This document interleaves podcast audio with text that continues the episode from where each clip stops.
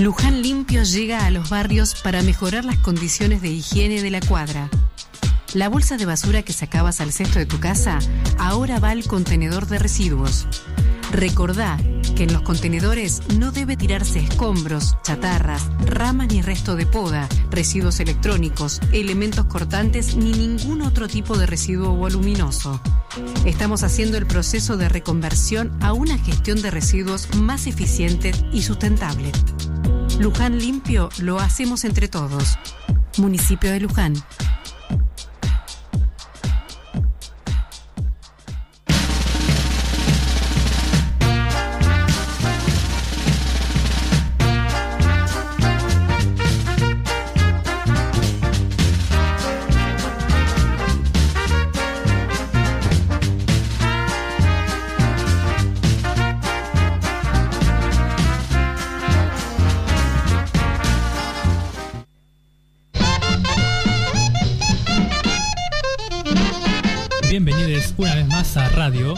Gorlami, esta fantástica transmisión gorlaminesca que ya está a punto a punto de empezar.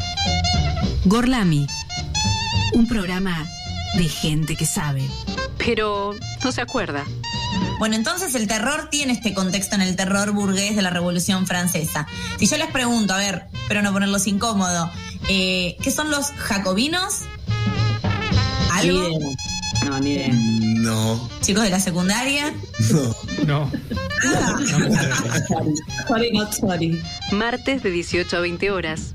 Por la radio pública.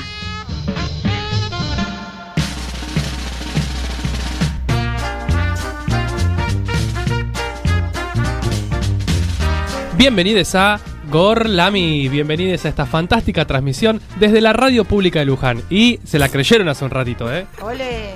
¿Qué? ¿Qué pasó? Me asustaron, pensé que había hecho algo mal. Con el joystick desenchufado.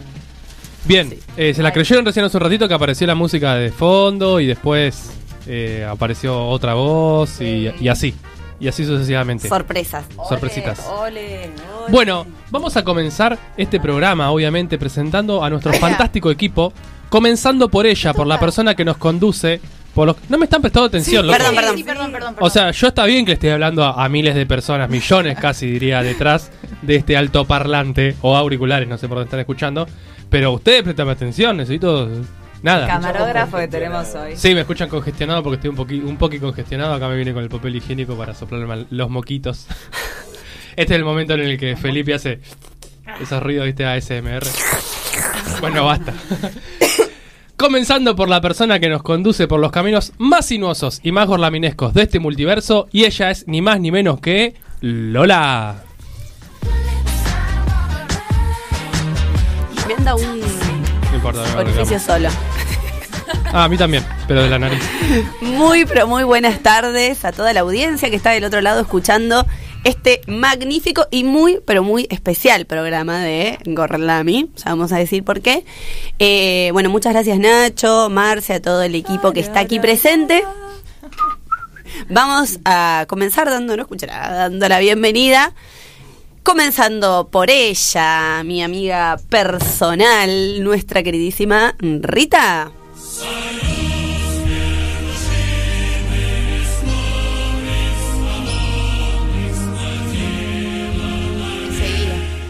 Gracias. Eh, buenas tardes, Lola. y todos. Buenas Y- tardes. Buenas tardes. ¿Cómo estás? Muy bien. Oh, serios. Eh, mm, me ¿A siento como una especie de cumpleaños. ¿Por qué? No, sé, mm, Porque hay sanguchitos de migaja. alguien te está alargando en este no, momento por la cámara, pues como si faltara, ¿viste? Ah, es sí. el momento de soplar las velitas, de, de- de- de- del retrato familiar. Y el sanguchito de miga es muy de Soplar Y el sanguchito de cumpleaños. es, mm, es muy de cumpleaños. Sí. Yo lo único que quiero decir es que acá que acá el programa cada vez, eh, o sea, nosotros intentamos ampliar los medios. Que en un tenés un cumpleaños. Está funcionando. Sí, sí, sí. te- eh, tiene que ver la, la música de cumpleaños. No es por nada que estén los sanguchitos de miga hoy aquí. No, pero yo lo que quería decir es que Felipe está intentando avanzar con la- las capturas y el registro audiovisual de Gorlami. El problema es que nosotros, la única fuente que tenemos para compartirlo es eh, Instagram y vos lo estabas filmando horizontalmente. Ah, y a, no se a Instagram puede. no le gusta. Ah, pero puedo, puedo Sí, cambiar. Sí, después. Voy a hacer Ay, Para la siguiente oh, parte. Te. Puedo cambiar. Bien, Eso vamos a seguir todos. mejorando, pero igualmente le vamos a dar la bienvenida a él, que está haciendo un esfuerzo por introducirnos en el mundo de las redes. Eh, bienvenido nuestro queridísimo Felipe. Es un pedaleo que es una cabalgata que no se Es un entiende. pedaleo en el Tambores. aire. Muy buenas tardes. Sí, estoy intentando llegar al mundo de las redes. Probablemente de hacer un reel, pero bueno, se ve que no se filma. Un reel es un montón. Chicos, eh, les hacemos eh, promo siempre, pero yo los amo. El grupo de char- el grupo en realidad son dos. La dupla de charlándote. Es una vina. La ¿Qué, vina. qué manejo, qué manejo de los reels que tienen, qué juventud Sí, la en las redes. sí, son son muy excelentes. Sí, graciosos. pero nosotros hicimos una son. solicitud desde Gorlami hacia el programa Charlándote Sí, queremos que no un- obtuvo respuesta. una Hoy nos vi ¿Cómo que no? Nos llamó en vivo. Nos llamó en vivo, pero no nos dijo, sí, le vamos a hacer un reel. Sí, sí. Un reel te pido, uno, Uno 15 solo. segundos dura. Yo me reí mucho con ese cuando le lo asignaron, eh, le avisaron que estaba en la bandera bonaerense, ¿lo vieron? No, ese no lo vi. Mírenlo en sus redes, muy Sí, graciosos. muy bueno. Bueno, continuamos dando la bienvenida a este equipo, ella que es la alegría de este grupillo. Y hoy y tuvimos un gesto feo con ella y ella aún así lo sonríe. Es verdad. Porque así, así de, de desinteresado Así amor. la vida. Un gesto feo no, porque por ejemplo, Un olvido. sí, pero una cosa es el, el La omisión olvido, es más el feo. odio, pero la indiferencia, el Eso es peor. total sí. Horrendo. Preferible que lo odien a uno que digan, sale, no vengas más. A lo que le hicimos hoy. Perdón, perdón, te queremos. Bienvenida. Salem. Cada vez que escucho a Justin pienso, Temón. ¿En un elefante? ¿cómo estará su ojo? en David Jones. en- Bienvenidas, bienvenidos, bienvenidas a un nuevo. Una perra. pro- Esa soy. Yo me identifico con ese tema, la verdad. Con esa Perra. sorprendente. Ay, cuántos recuerdos de cuando no podía hablar de lo que me causaba esta cortina. Increíble. Eh, hola. Acá Juancha dice, Nacho, Hola. no mientas, ¿eh? ¿Te están, te están agrediendo Ya- en redes? Ya tenemos nuestro reel. No sé, dice que algo va a hacer. Le- que le mandemos Decirle que yo a Juancha le busqué información para su programa de la semana pasada. ¿Ah, sí? Sí, se lo mandé por Instagram, pero anónimo. Anónimo porque se lo mandé a través de, Versión de. Gorlami. Me pide acá el tema de, Anonymous. de Shakira, de te aviso, te- y no lo pusimos en los temas musicales, que es Bueno. un gran tango. Es verdad. Bueno, no podemos continuar. Lu me dijo que lo ponga. Y Sí, yo. pero no me avisaron. Y nosotros vamos a poner el choclo, chicos. La gente. ¿El choclo pusimos? No, no, no. Ah, ¿no está el choclo al final? No. No, igual No los que después pusimos. Vamos buscando, vamos. Con la respuesta al choclo ganamos una noche de genios. Sí, Lo recuerdo. sí, Lo en un lugar respondió que no Felipe. vamos a decir, sí, obvio. No, innombrable. ¿Pero cuál era la, la pregunta? Era un. No me eh, acuerdo, no me en el acuerdo de la. nada Pasaron- No me acuerdo nada de lo que hice eh, nunca. No me acuerdo nada. Pasaron una canción, había que adivinar cuál era y vos dijiste el choclo. Ah, Sí, lo recuerdo como si fuera hoy. Sí, yo también. Bien, no podemos continuar este programa sin darle la bienvenida a él, que es el cerebro, la columna vertebral, la médula espinal, el alma mater, el trueno entre las hojas, Y el fashionista El chicle. 138. Sí, ese es el mejor. el chicle y el fashionista 138, nuestro queridísimo Nacho.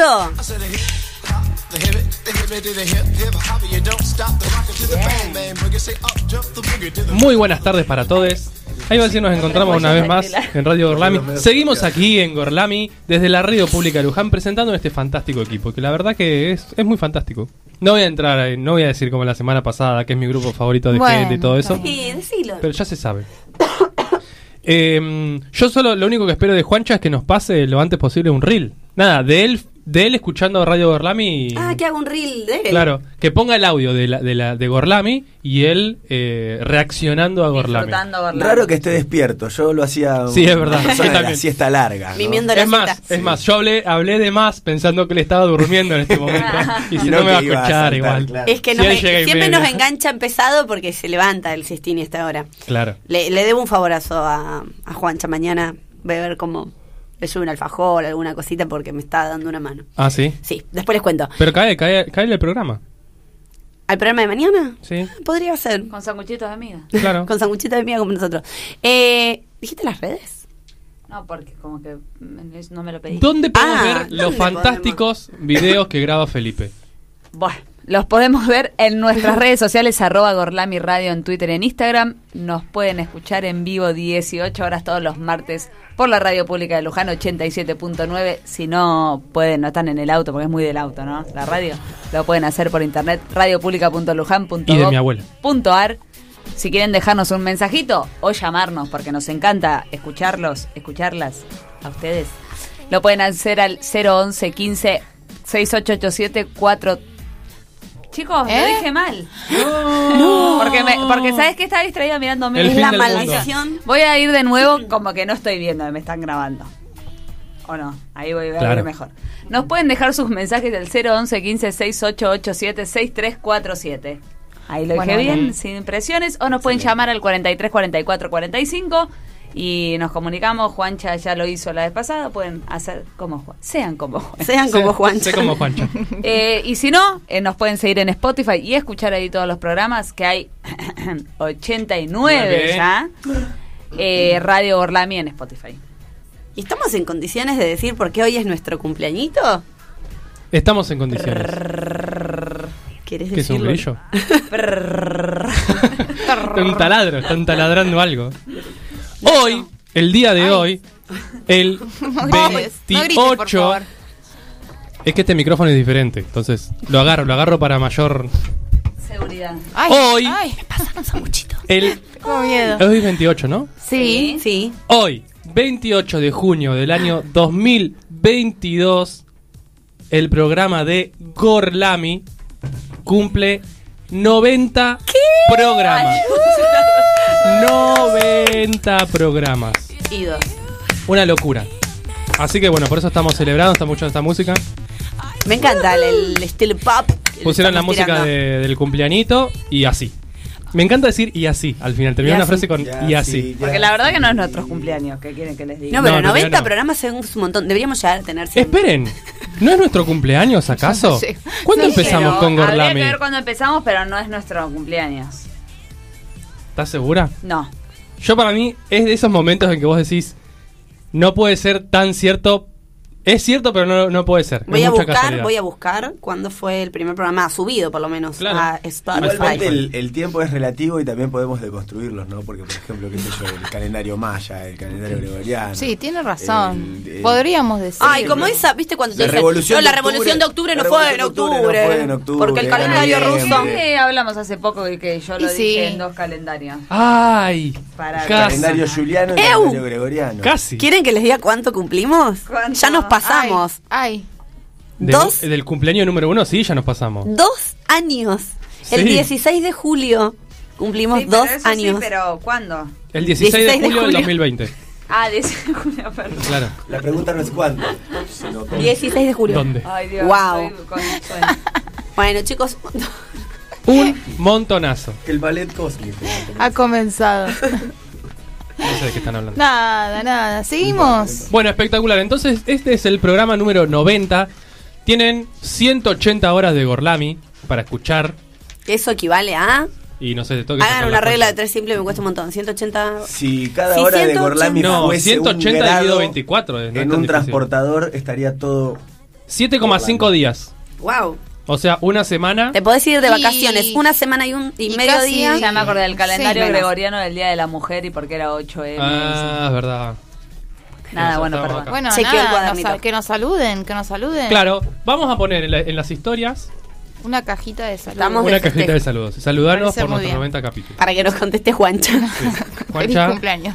tienes que No. ser muy veloz, ¿eh? Delphi, te- tenemos oyentes fieles. Sí. Che, Delphi, eu. no sé si hoy nos está escuchando. No. sé, Por ahí Delfina, nos abandonó. Sí, me parece que el, el- su interés terminó con las mandarinas. Sí. Dijo, no, a mí me gustó lo de las mandarinas, después no, no escuché nada. Pero lo escuchó, no, no lo escuchó. Lo que pasa que no sé si le interesaba el tango, así como sí. Pero puedo decir, dicho sea de paso, que hice un budín de mandarina. No sé si lo probaste, Nacho, al final. No, si budín de mandarina. Ah, ¿ese lo hiciste vos o lo hizo Delphi? No, yo. El que entró, el que Delphi entró. El que, ah, sí, el que hoy estaba en la mesa. No, no lo llegué a probar. Si Sí. sabía que era tuyo, lo comía. Pensé que eran de los chicos. no que- sobró, viste que no sobró, cocinan muy bien. digo. Sobraron tres Ah. pedazos. Sí, no, no. Ah, era- mentira, cocinan re bien. No, lo había hecho yo. Ah, Yo no sabía. No como más cosas que compartamos, No, le chicos. ponen no droga, puedo. le ponen droga. El budín Pero de lo había mandarina hecho loco. yo. Lo había hecho yo. Sin Bueno. ¿algo para compartir antes de arrancar con el magnífico tema del día? Eh, sí, que no sé, estoy desesperado porque salga el sol.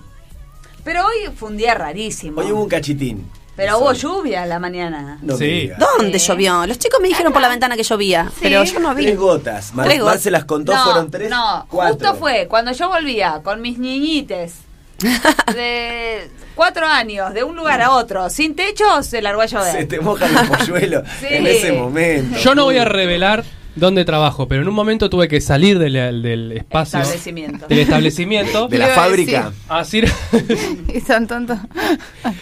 salí porque tuve que hacer unas compras a las Hogwarts.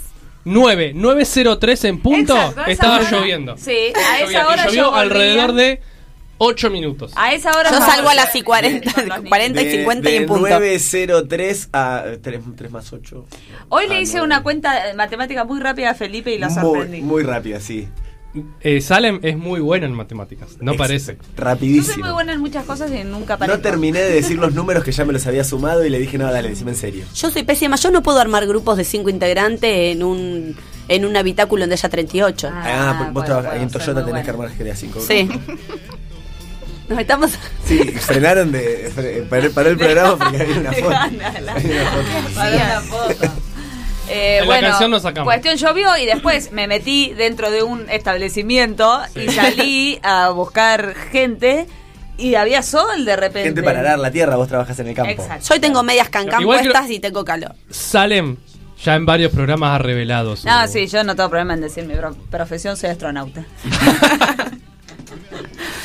Bueno, La camioneta espacial. Sí.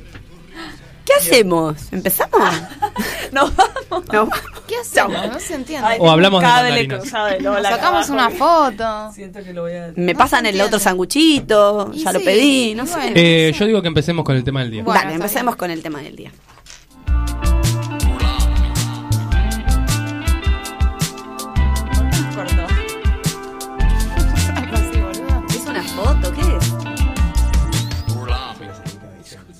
Chicos, los chicos charlando Ah, esto estamos lo- en el aire. Lo hacen en el programa, no, no Bueno, pausan. eh, No nos sale. No, pero es una foto lo que quieres no sacar.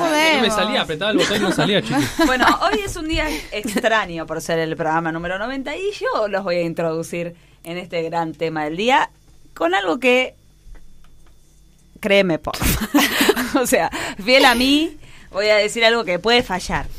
¿sí? Que el, el tema del día es algo Elijo como- creer, elijo creer. Para este programa 90 dijimos, bueno, ¿qué podemos elegir que nos represente, que sea como la argentinidad al palo, que sea algo como bien ¿Qué nos representa? celebrativo? Ahí tengo un Claro, que sea alegre, que no te haga... que no sea nostálgico, que no te tire para abajo. Dijimos, de una, Ya, esta semana Sí. que justo una semana súper soleada, alegre, ¿no? Bien para arriba. Y además en, en homenaje a un gran integrante de este programa que es muy fanático de este tema, ¿por qué no? sí, obvio. En honor Claro. a Felipe, Gracias. el día de hoy, el programa número 90 es dedicado al tango. Chan, chan.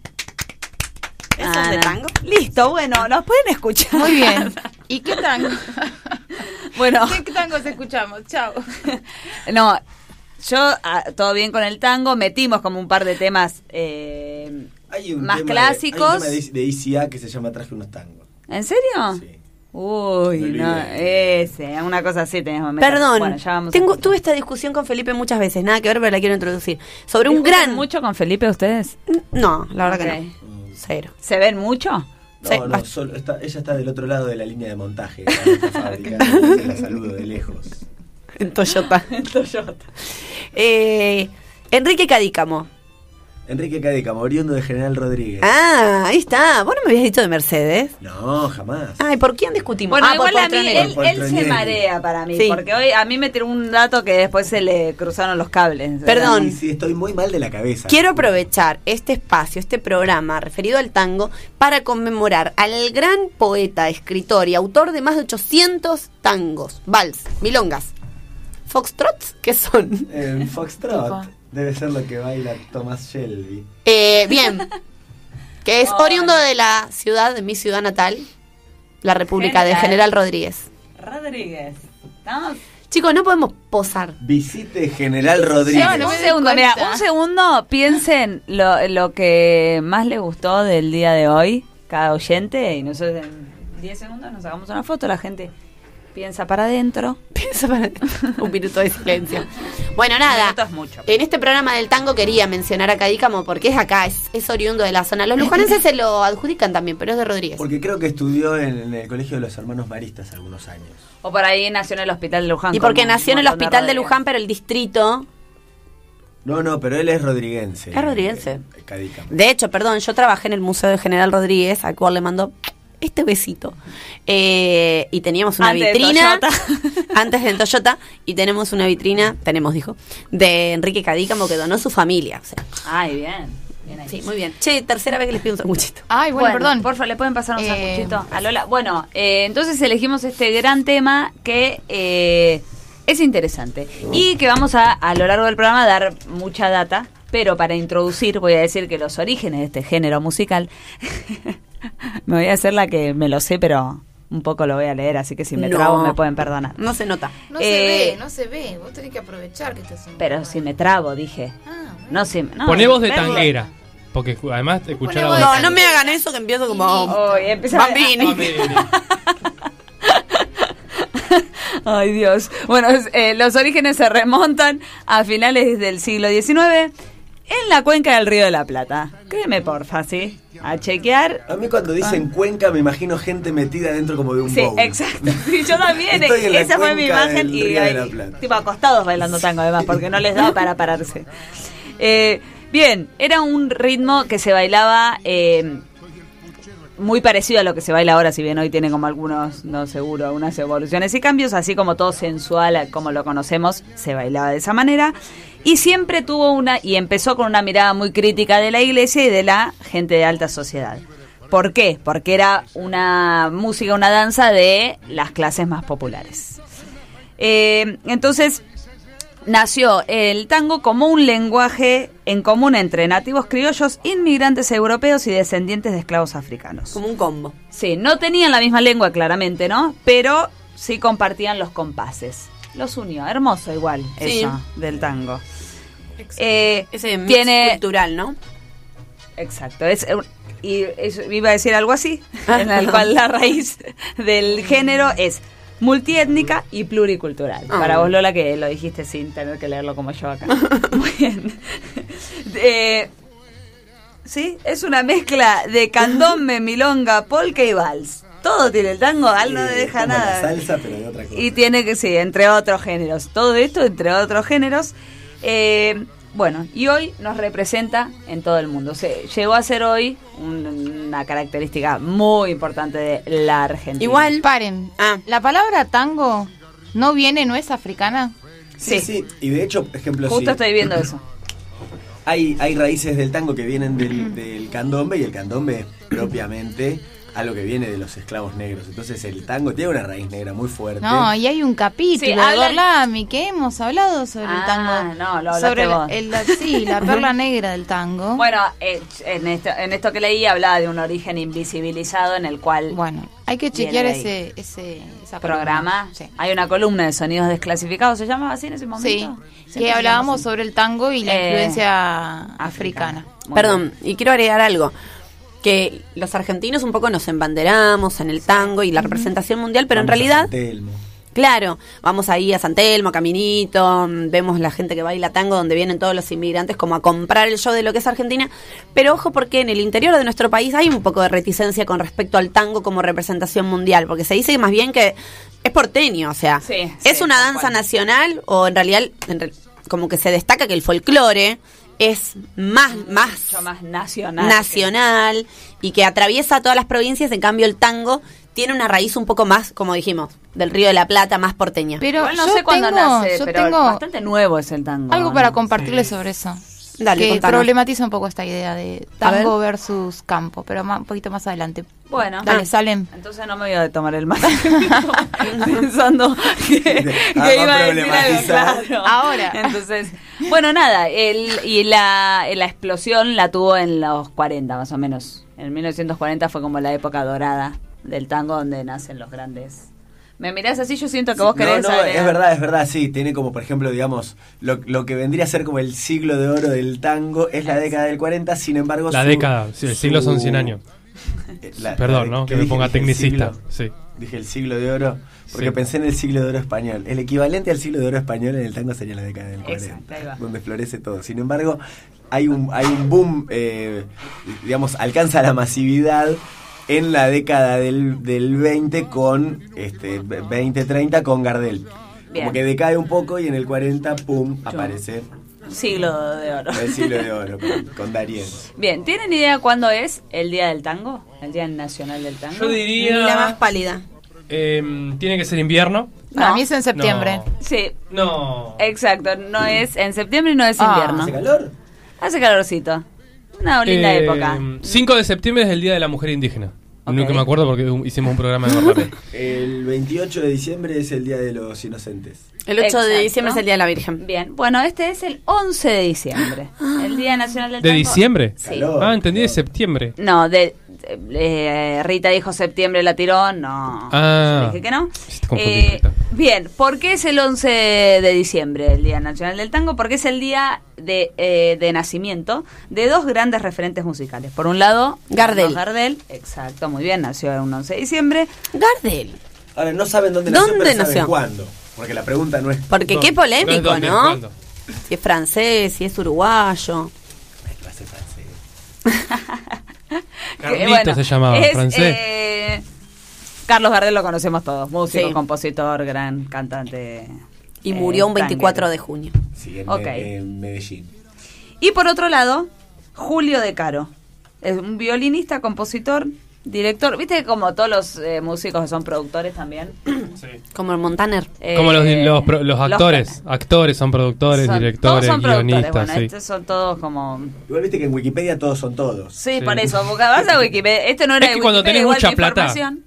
Puede ser, todo, quieras. exacto.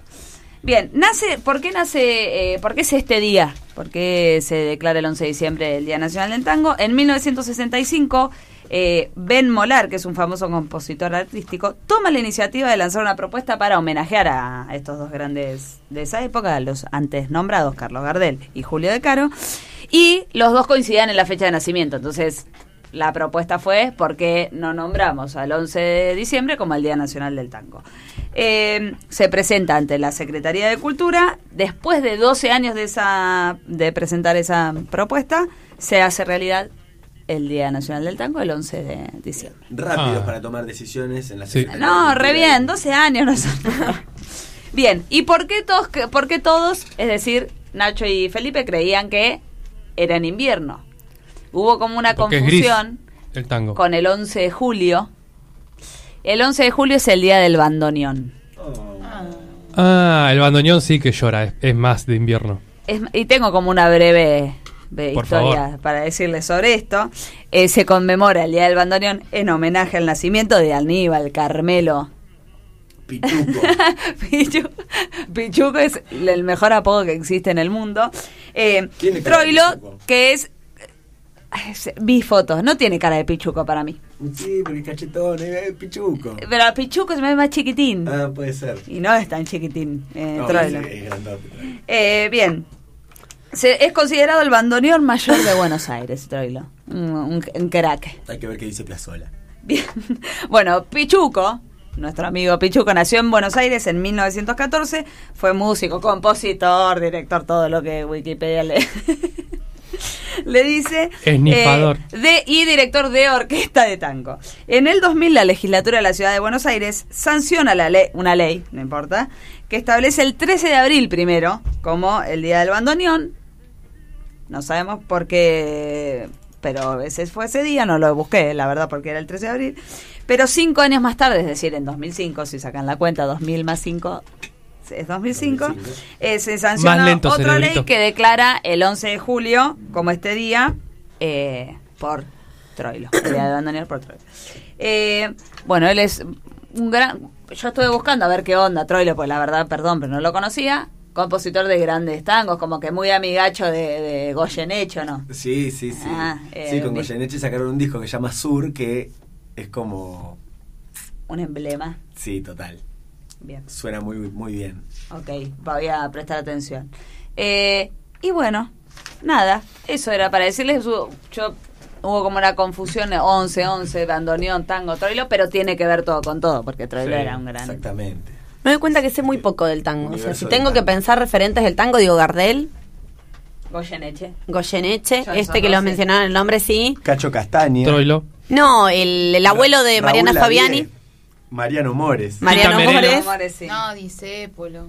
Tito Me- Ah, Tita Merelo. también lo conozco. Mansi. Ah, sí. Mansi, no tenemos Enri- pálida idea. Enrique Santos Discépolo. Sí. Cadícamo, Malena. Cadícamo. canta el tango como ninguna. Eh, Piazzolla es el que hacía los instrumentales. Eh, O sea, no escribía letras, No, tocaba. hacía música, claro. Ese es el que hace Libertango. Ese es el que hace Libertango, Adiós Nonino. Nonino. Pero mm, el tema con Piazzola, que Piazzola hace como una especie de revolución musical.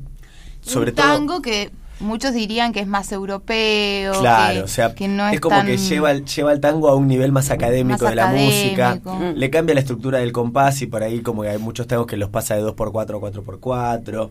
Suma mucha más instrumentación. Claro, nace la, la, pega en Europa. nace la orquesta de tango y ahí, eh, digamos... Exactamente. muchos- Entonces Piazzolla decía que él, porque todos decían que lo que hacía no era tango, ¿no? Los tangueros viejos se enojaban con él, incluso Troilo tampoco. O sea, si bien este Piazzolla toca muchos años con Troilo, después Troilo le eh, medio como que lo bardea a toda, toda esa generación a Piazzolla. Eh, te vendiste, ¿qué haces? Y Piazzolla dice algo como que en realidad la música que hacen ellos le canta a un Buenos Aires que, que ya no existe, como el farol, el guapo, no existen más. Y que él entonces dice, está bien, si quieren no hago tango, hago música de Buenos Aires y punto. Si el problema es que me llamen eh, tanguero, está bien, no soy tanguero, dijo, hago música y listo.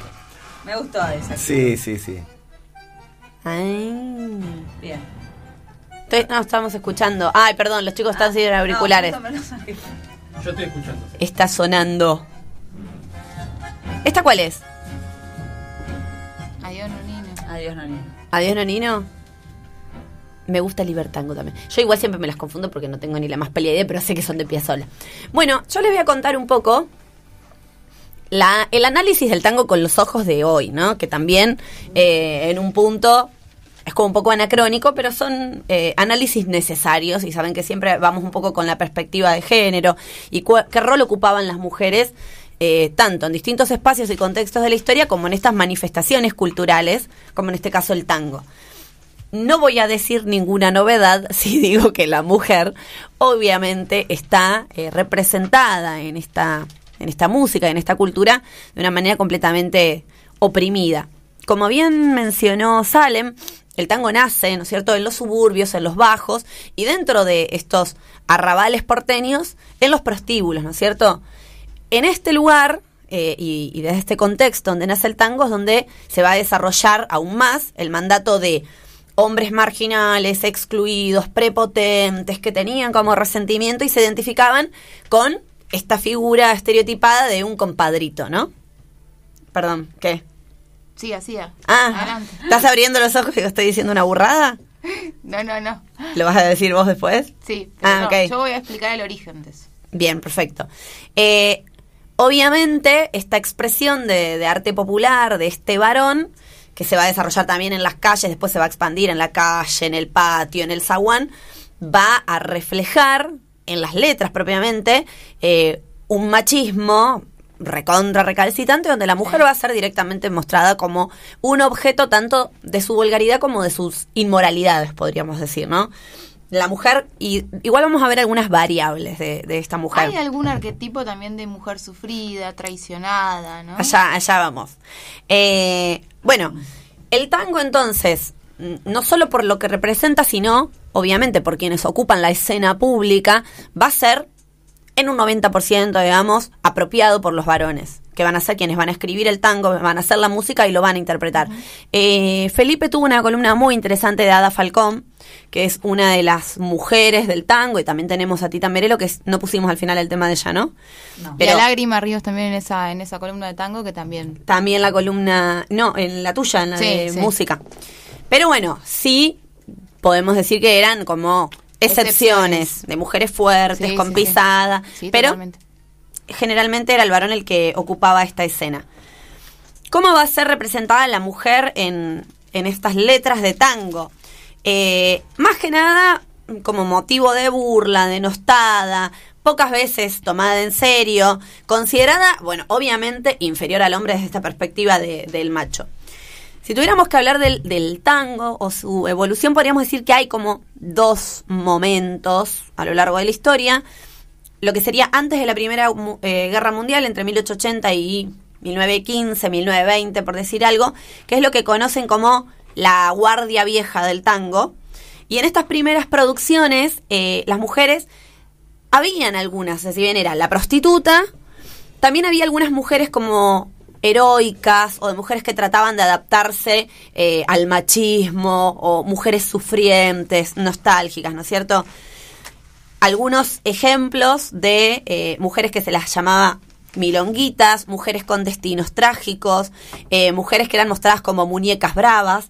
Y también lo que se construye ahí es el, el estereotipo de la mina. Que la mina en estos primeros tangos era la mujer que soñaba con despilfarrar guita, con tener un alto nivel de, de consumo, con tener el confort de la clase Sí, alta. o, o de ascender de clase, ¿no? La mujer con aspiraciones en un punto, pero fíjense que la connotación que se le pone de mina es peyorativo, ¿no? Que de hecho, eh, hoy por ahí lo usamos más cotidianamente, pero en el fondo decir, no, estoy con una minita, también es un poco denigrante, ¿no? Es como minimizar a la otra persona. Eh, bien. No, perdón, eh, eh, come- cometí una confusión. Las primeras mujeres, previo a la Primera Guerra Mundial, son estas algunas sufrientes, pero sobre todo la prostituta, y las otras mujeres como más variables de mujeres son las que van a aparecer después de la Primera Guerra Mundial, como este estereotipo de la minita. Ahora bien, hay un arquetipo de mujer que no mencioné todavía, que también es considerada en el tango, que es la figura de la madre. Como que en los tangos está el- este antagonismo, ¿no? La prostituta, la mujer de la calle o la mujer ambiciosa, la que rompe y también la que hace sufrir al varón. Cuando el varón sufre es por una mala mujer, ¿no? Que lo engaña, que lo deja por otro, bla, bla, bla. Sí, una mujer que tiene muchas características masculinas también, ¿no? Claro. O sea, como que ahí, ahí también se juega una dimensión Con casi, falo. casi homoerótica en esa Claro, mujer que es una la lucha de poderes. Exacto. Y eh, aparece en el otro extremo la figura de la madre, ¿no? Eh, que bueno, son los dos estereotipos que este primer varón porteño va, va a tomar para representar. La madre que es pasiva, que es todo lo contrario, digamos, a esa mujer este de la calle, ¿no? Que está en el ámbito doméstico, ¿no? Le cose Sí. las camisas al nene. La madre va a ser eh, idolatrada y la prostituta va a ser claramente eh, denigrada. Esto se va a ver un poco más ya cuando el, el- la figura de la madre aparece un poco más cuando el tango sale de el, el prostíbulo, digamos, en sus primeros orígenes y pasa a el tango de barrio y se empieza como a popularizar más. Las letras empiezan a incluir a otros personajes. Obviamente eh, la madre va a ser la figura de la abnegación, del sufrimiento, del sacrificio por los otros, la que perdona, la que espera. Es como una síntesis de la pureza pura La que no desea. Y asexuadas Muy bien. completamente asexuadas. Eh, y se habla obviamente de un amor maternal absolutamente idealizado. Tenía por acá a ver si encuentro una, una letra que creo que es como una frase que se repite hasta la actualidad. Madre y una sola, y aunque un día la olvidé, me enseñó al final de la vida que a ese amor hay de hay- he de volver, o sea, o hay que volver. El lugar, ¿no? De la mujer. Ay, qué raro. La- y el contraste, ¿no? De la mala mujer de la que me enamoro y la madre que siempre hace todo bien. Bueno, eh, por último, como para ir cerrando con esto del rol de las mujeres en el tango, me gustaría hablar un poco de cómo cambia esto con el tiempo. Bueno, eh, una cosita más, también se habla en el tango de un sentido del amor romántico, ¿no? Porque en un momento el tanguero se enamora y eh, sea, el tango tiene mucho de seducción, entonces también se habla desde el amor. Pero bueno, nunca la mujer está en una condición de igualdad. Siempre es objeto de deseo o un objeto a denigrar, en el caso de la prostituta. La minita que tiene aspiraciones está mal vista. Hicimos una columna hace poco en Feminací sobre el rol de la mujer con el dinero y con la plata, ¿no? O sea, que cómo vemos a una claro, mujer con ambición, mal, y el rol de la madre. Ahora, les quiero traer algo del tango en la actualidad. Obviamente el tango, eh, sobre todo en, en la escena del baile, es un baile súper eh, binario, ¿no? Y donde se representan claramente los roles de, de- de género más estereotipados de nuestra sociedad. El varón conduce la danza, es el que toma a la mujer de la cintura y de la mano, y la mujer es que sigue el paso que marca el varón. Entonces, obviamente es una danza binaria, heteronormativa, que reproduce todos los estereotipos de género sabidos y por haber. Y eh, esto se ha inter- internacionalizado, ¿no? O sea, se magnifica esto de cómo se debe representar el baile. Eh, de hecho, hasta la figura de cómo se baila, ¿no? El varón se para contra la barra, hace una seña con la cabeza, la mujer se acerca y salen a bailar. ¿Qué va a pasar? Sí, y, y- y incluso en la vestimenta de la mujer, ¿no? Que, Obvio. que, que la mujer aparece mucho más sexualizada que la figura del varón. Sí, y, y- y los pasos de baile de la mujer también tienen que denotar muchísima sensualidad, sugestión, Exacto. ¿no? Bueno, igual, hermoso el tango, me encantaría Bueno, saber bailarlo. Me gusta. Eh, ¿Qué va a pasar en los últimos años? Bueno, que aquellas parejas que no son eh, heterosexuales o, ojo, ni siquiera parejas, de repente dos amigas, dos amigos quieren bailar tango y no quieren hacerlo en una pareja de varón-mujer y siguiendo esos roles, o una pareja quiere cambiar los roles y la mujer quiere ser la que conduce la danza, bueno, obviamente esto generó muchísima controversia y en las tradicionales milongas que todavía obviamente existen en Buenos Aires y en el mundo, generaron, fueron foco de mucha discriminación, sobre todo en las parejas homosexuales, ¿no? Que querían presentarse y bailar tango, y al no representar los roles de género que ya estaban previamente indicados, generaba mucha controversia. Nace así el tango queer, que no solo va a pretender ser un espacio para la comunidad homosexual de que se pueda presentar y bailar como les pinte, sino como les decía, para cualquier grupo o dupla o bina de personas que quieran bailar cambiando los roles, jugando otra cosa, eh, dos chicas porque son amigas y quieren ir a aprender tango y quieren bailar juntas, dos chicos. Eh, así que bueno, es algo muy bien recibido a nivel mundial. Hay un blog que se llama Buenos Aires Tango Queer y tiene una propuesta muy interesante, como que se amplió mucho la propuesta y, y mucha gente adhiere a esto y se van abriendo milongas más inclusivas. Así que me parecía interesante de compartir. Cómo el tango se va deconstruyendo y se va reinventando, ¿no? Eso Exacto. también es interesante. Sigue siendo un género muy prolífico. Sin duda. Vamos a escuchar el primer tango de la Absolutamente. tarde Absolutamente. noche.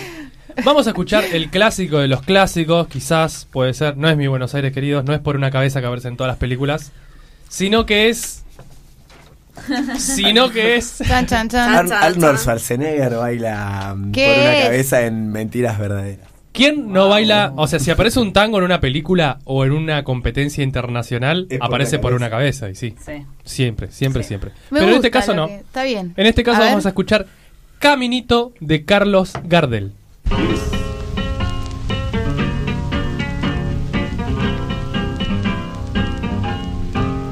Caminito que el tiempo ha borrado, que juntos un día nos viste pasar. He venido por última vez, he venido a contarte mi mal. Caminito que entonces estabas bordado de trébol y Una sombra ya pronto será, una sombra lo mismo que el.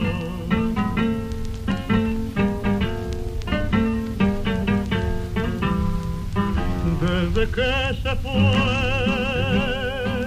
triste mi bolso, caminito amigo, yo también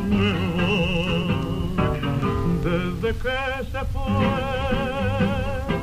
nunca más volvió. Seguiré sus pasos, caminito adiós. Caminito que todas las tardes feliz recorría cantando mi amor. No le digas si vuelve a pasar que mi llanto tu suelo regó tu caminito cubierto de cardo, la mano del tiempo tu huella borró. Yo a tu lado quisiera caer y que el tiempo nos mate a los dos.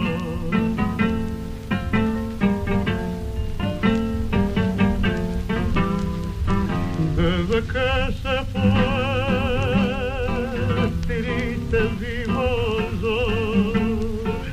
caminito amigo, yo también me voy, desde que se fue, nunca más volvió, seguiré sus pasos, caminito adiós. Obvio. Obvio. Terminamos Obvio. de escuchar, obviamente, este temazo, que es Muy Caminito ¿Por de Carlos Gardel. Porque ustedes no me prestan atención. ¿Qué tiene? La grilla Nada. la tenía ahí como de- Nada, de- de- una no. cosita. Cosillas. Bien. Bueno, vamos a continuar entonces con este tema del día y eh, como les comenté un poquito sobre la figura de la mujer, el rol de la mujer en el tango, ahora Rita nos va a comentar un poco de la construcción de otra- este varón. La ¿no? otra figura que sería, que también es protagonista en el tango, Ah, claro. muy protagonista, que sería la figura del guapo, del malevo. Y en realidad, como la idea es compartirles un poco otra, otra posibilidad de pensarlo, más vinculado a una figura quizás anterior, que es la figura del gaucho. Ah, interesante. Eh, bueno, hay que pensar un poquito, recuperar un poco todo lo que es el- este proceso de formación del Estado argentino, ¿no? La figura del gaucho cumple un papel central. Eh, obviamente que si uno piensa en textos como Civilización y Barbarie de Sarmiento, el gaucho está visto del lado de la barbarie, ¿no? Eh, muy vinculado a la, figura del indio, eh, frente a la visión del inmigrante, ¿no? Que, vendría a representar ese modelo europeo a seguir, asociado a la civilización.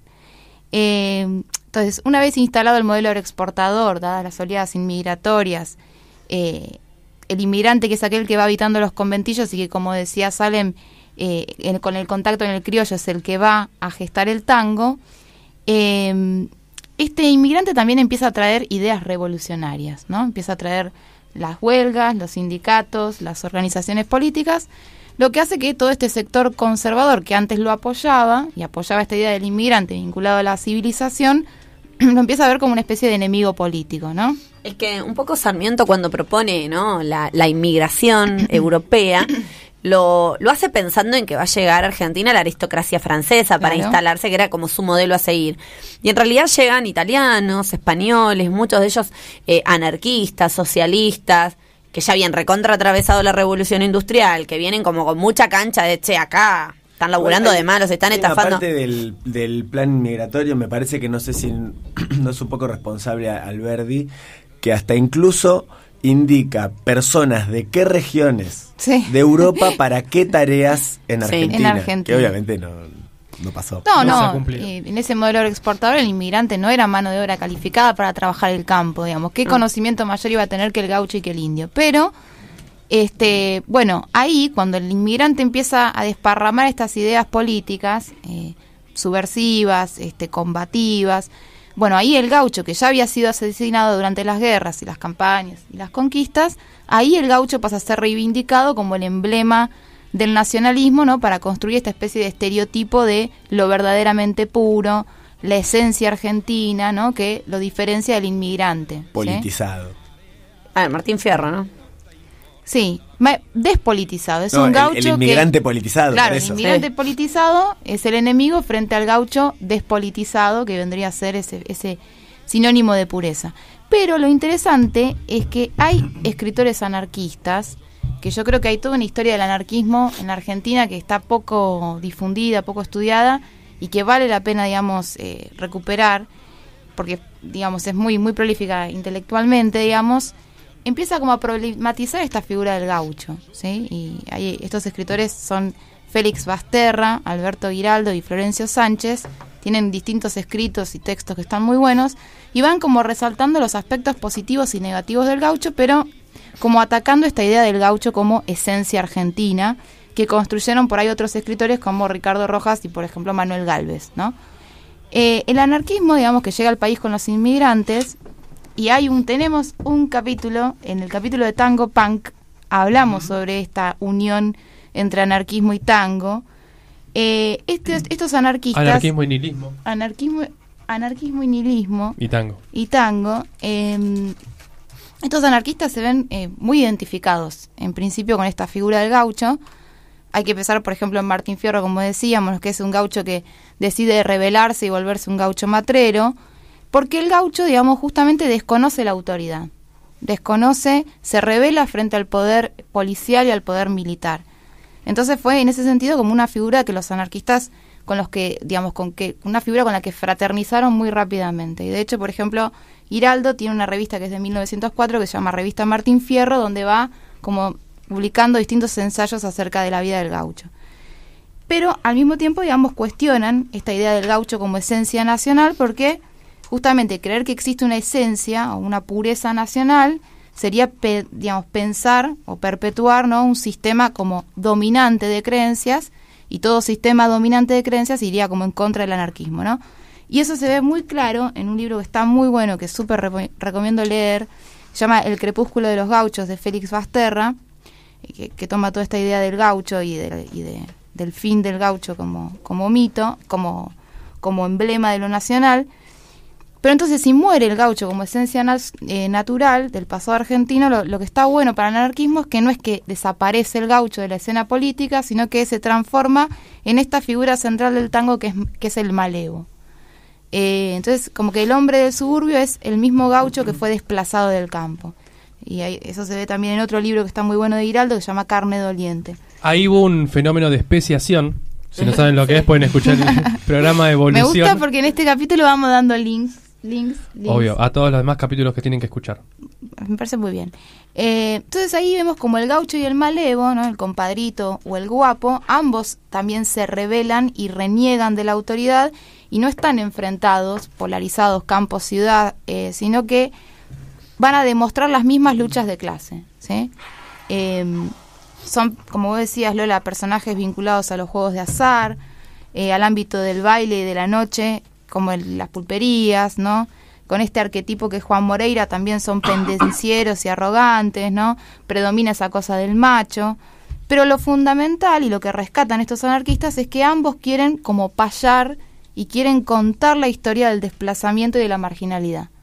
Eh, y en este caso, en- de estos primeros tangos, el guapo convive con otros personajes ya, digamos, emplazados en esa urbanidad que, que está surgiendo y esos personajes son, el de, como decíamos, el de la prostituta enferma, la costurerita engañada, el ciego, el niño hambriento, la madre soltera. Entonces, eh, como que acá Costurerita. se ve, digamos, esta, esta misma... se está muriendo. Se va. Nacho, ¿eh?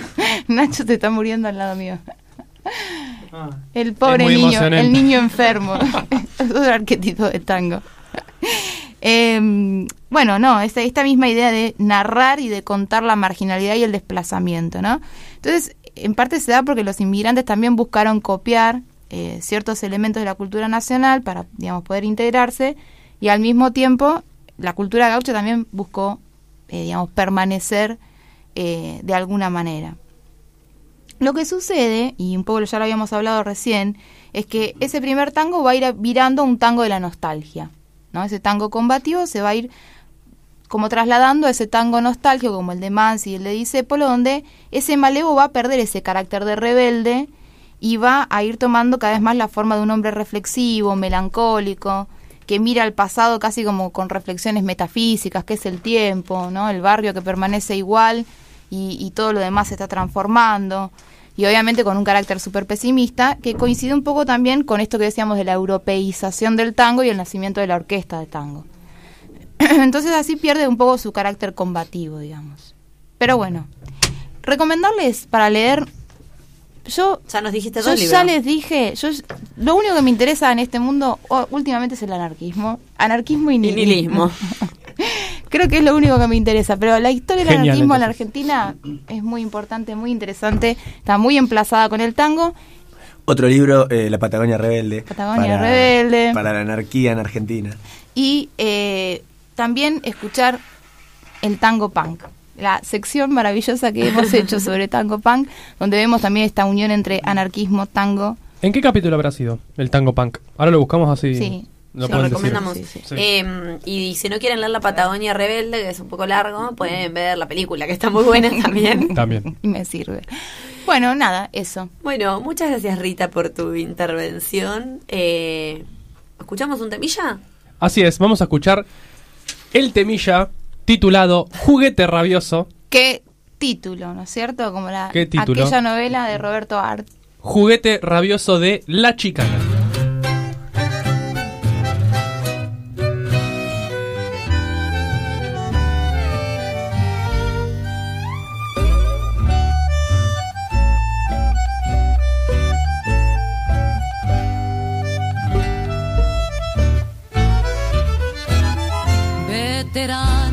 Insomnio, soy un viejo prematuro.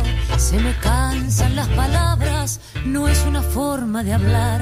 Tengo una viola italiana, cuando hay hambre no hay pan duro. El Mario me la endereza, pero se vuelve a doblar. Para agarpar el casorio y el anillo, vendí el coche. Inocente adolescente, rematé mi libertad. Soy un yonki de la tele sin volumen la noche, como pa' no molestarla, aunque ella ya no está.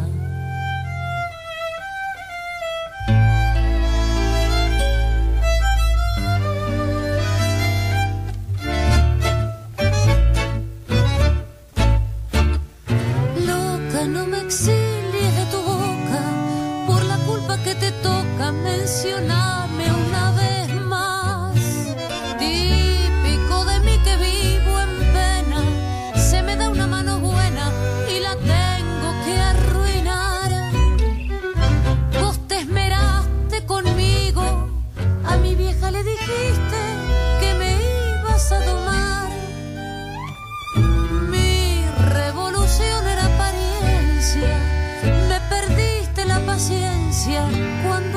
por flaquear.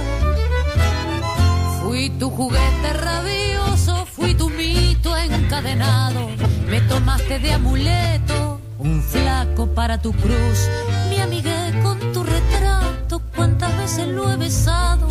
Y lo abrazo preocupado cuando se corta la luz. En mi guitarra torranta y un tango agazapado.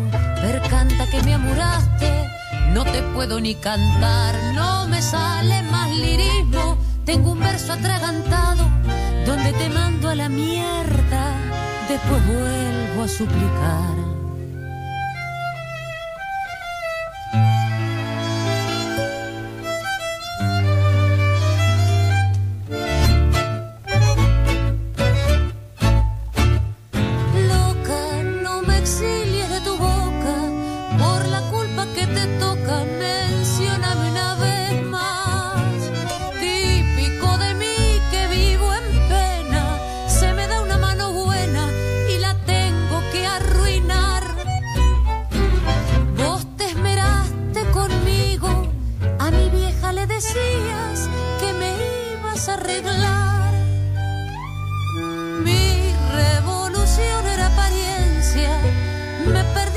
Paciencia cuando estaba por flaquear.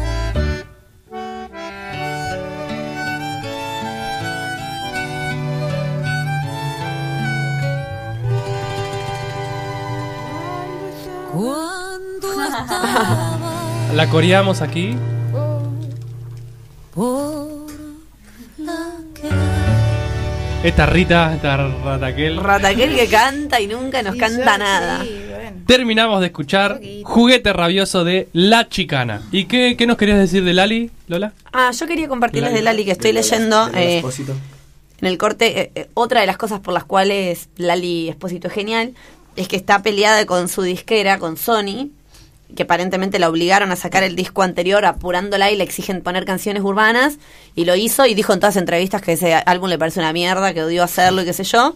Y ahora que sacó su álbum de disciplina y todos sus temas, dice que se tipo atrincheró en el estudio solo con sus productores hizo el disco y está lanzando los temas como le pinta y la, disquera se está jodiendo, pero eh, lo que analizan es que la disquera no hace ningún tipo de promoción de los temas de, de Lali y que ella aún sin cero promoción más que su club de fans, su fandom, como dicen, Y su promoción en redes, eh, viste, llega siempre al top 10. Autogestiva, qué anarquista es una rockstar. ser. Anarquista es y una nihilista. anarquista y nihilista.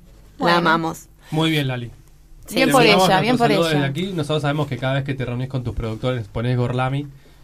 A ella le gusta mucho un capítulo que es el está aparece está en la página 53 En la página. en la página 53 de la enciclopedia de Gorlami, que es eh, otras cosas más tango punk.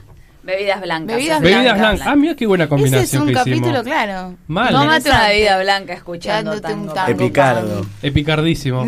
Bueno, un besito, Lali. Un beso para la Ahí, mejor. Argentina Arre. viva.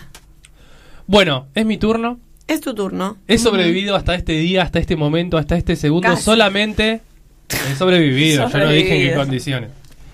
Solamente para contarles lo que les voy a contar en este momento. Luego, mi vida Más luego. dispondrá de, bueno, lo que tenga que disponer. Espero que no me toque que disponga de Rita, pero puede ser. Existe la posibilidad. Bueno, basta. Tengo, estoy delirando, ¿no? Sin más preámbulos. Sin más preámbulos, en este momento, ¿se acuerdan que hace unos cuantos programas, hasta te diría del año pasado, decíamos que alguien había dicho algo mal del trap? Como que el trap eh, iba a pasar de moda. Y... No, no, todo lo contrario. Dijimos que iba a ser No. una moda. No, nosotros, nosotros apoyamos al trap, Sí. pero Desde había siempre. alguien que había una, una, un rockero Ah, sí, pues. que decía que el trap era una moda, que iba a pasar, que qué sé yo, qué sé yo. Sí, todos los rockeros que están ahí como eh, conservándose en formol dentro de sus placares No, al dicen esas no cosas. todos, ¿eh? No, No, no, todos no. Los que ven una beta económica van a, a abrazarse Porque al hubo, nuevo hay- trapero. hubo grandes rockeros apoyando a los traperos. Es verdad. Pero bueno, alguien había mencionado Ah. eso. Y, obviamente, con el rock y el tango, hace unos 70 años, ha sucedido algo similar. ¿sí? Siempre se sabe que el tango y el rock tuvieron ahí como esa disputa porque era una disputa generacional y casi de, de un componente social cuando los antiguos, los más grandes, escuchaban tango, era como la representación de lo tradicional y de lo que no se podía cambiar. Y los más jóvenes, todo lo contrario, ¿no? Lo novedoso, la novedad, lo revolucionario, de alguna manera. Y bueno, después de un tiempo, ¿por qué te Me res- gustan tus conectores. ¿A dónde irá ¿Viste? Y esto? bueno. Y bueno, Y bueno. ah, No, igual, mi pará, conector favorito paren. es y así, Y así, ya así. pero termina y así. Primero el tango versus el folclore, ¿no? También ahí hay un enfrentamiento, obvio. ¿no? Eh, que, disputándose ese modelo de, de- Pero ese no es tan generacional, ¿no? porteño o, o- o provincial, ¿no? Entonces como que ahí hay una, una primera disyuntiva y Claro. después Pero esa es una disputa generacional o espacial. Eh, espacial y política, te diría yo, pero bueno, Por eso. eh, está bien. Esta Sí, también no es política, esta también es política, pero es más generacional. Los hijos de los que escuchaban tango son los que no querían escuchar tango. Los Pero en la de- realidad no está todo unido, ¿acaso? Está- Pues claro, Eso mi ciela.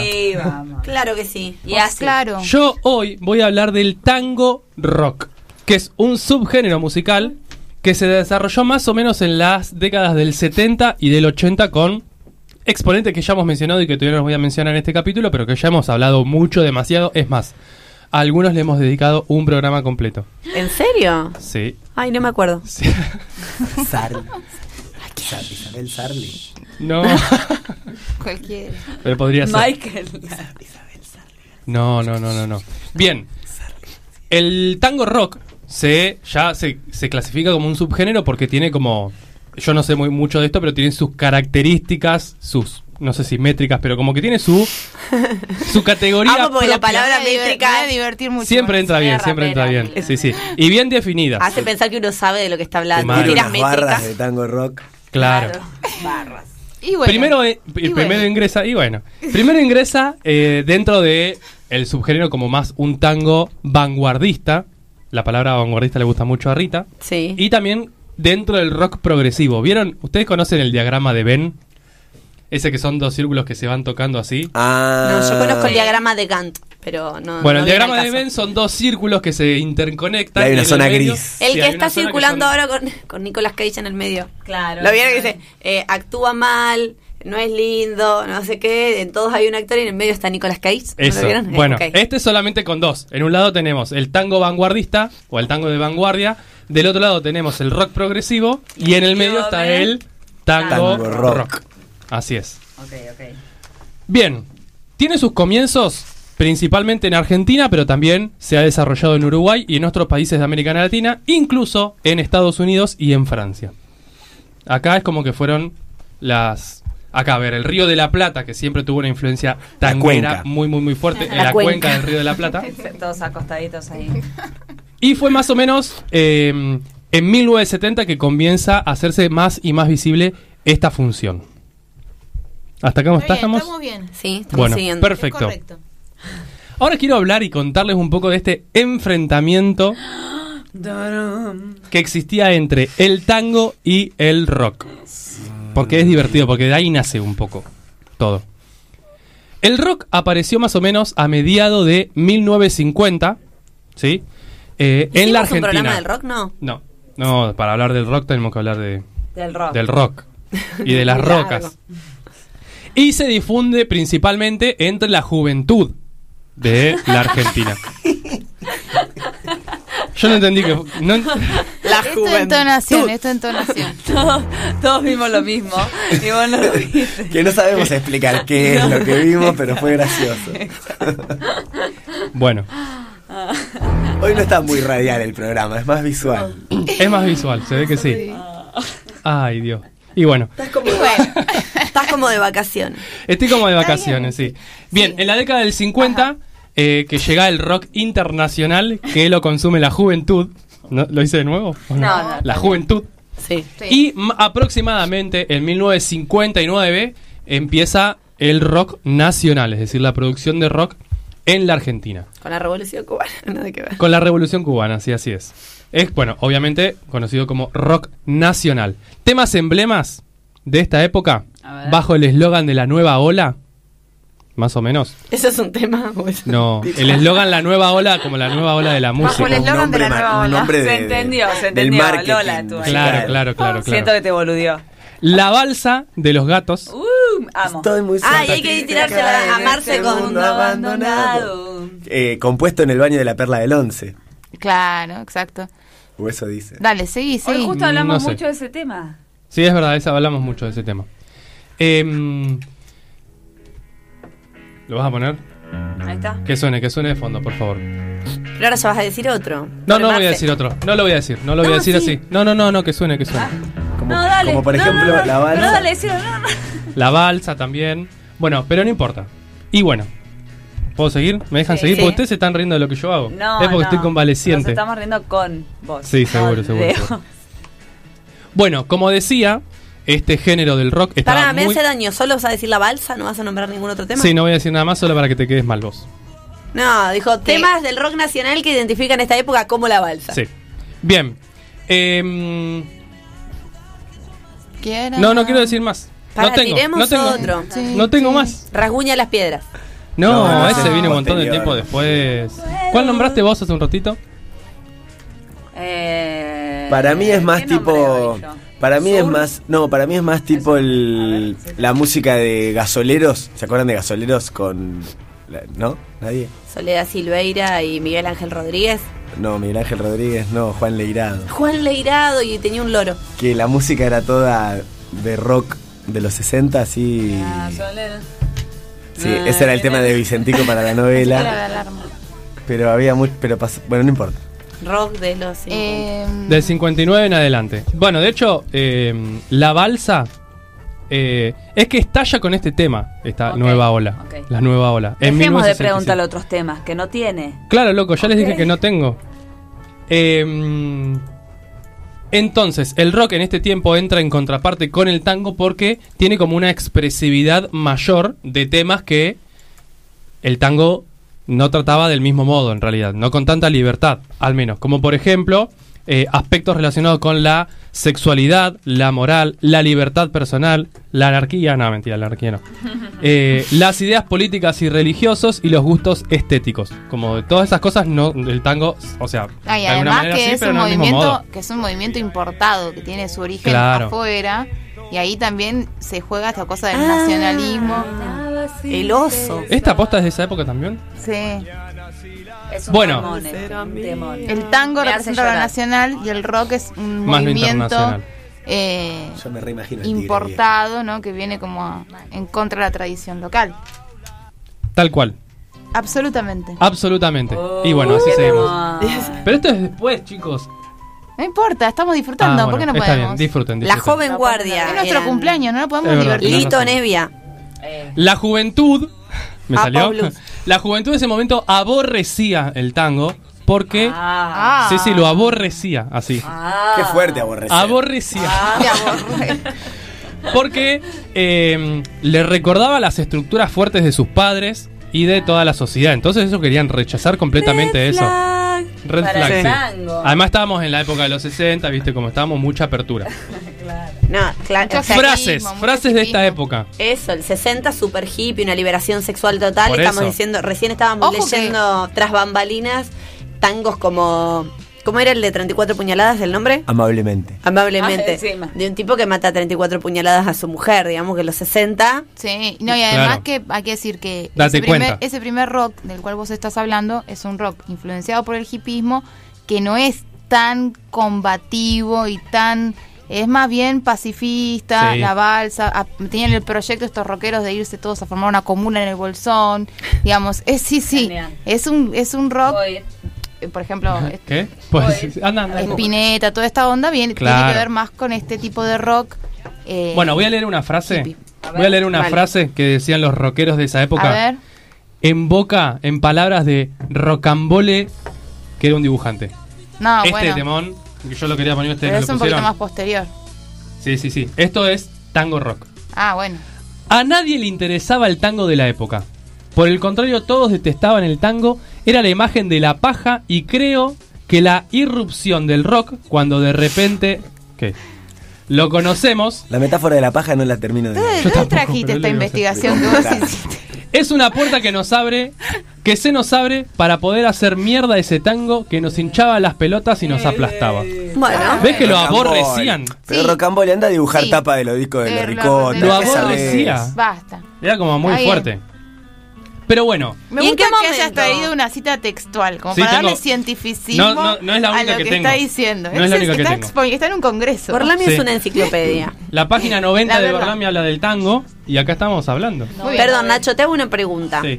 Y de cómo pasamos de este auge del rock y aborrecer el tango a esta fusión de tango rock. Pero pará, Ah, pe- qué adelantada, ansiosa, pará. Estamos hablando, ah, escuchamos la voz del rock en esta época, ahora vamos a escuchar la voz del tango que no se quedaba atrás. Que lo que decían que era una moda pasajero, pasajera digo, De jóvenes invertidos. de, bueno, eso no lo decían.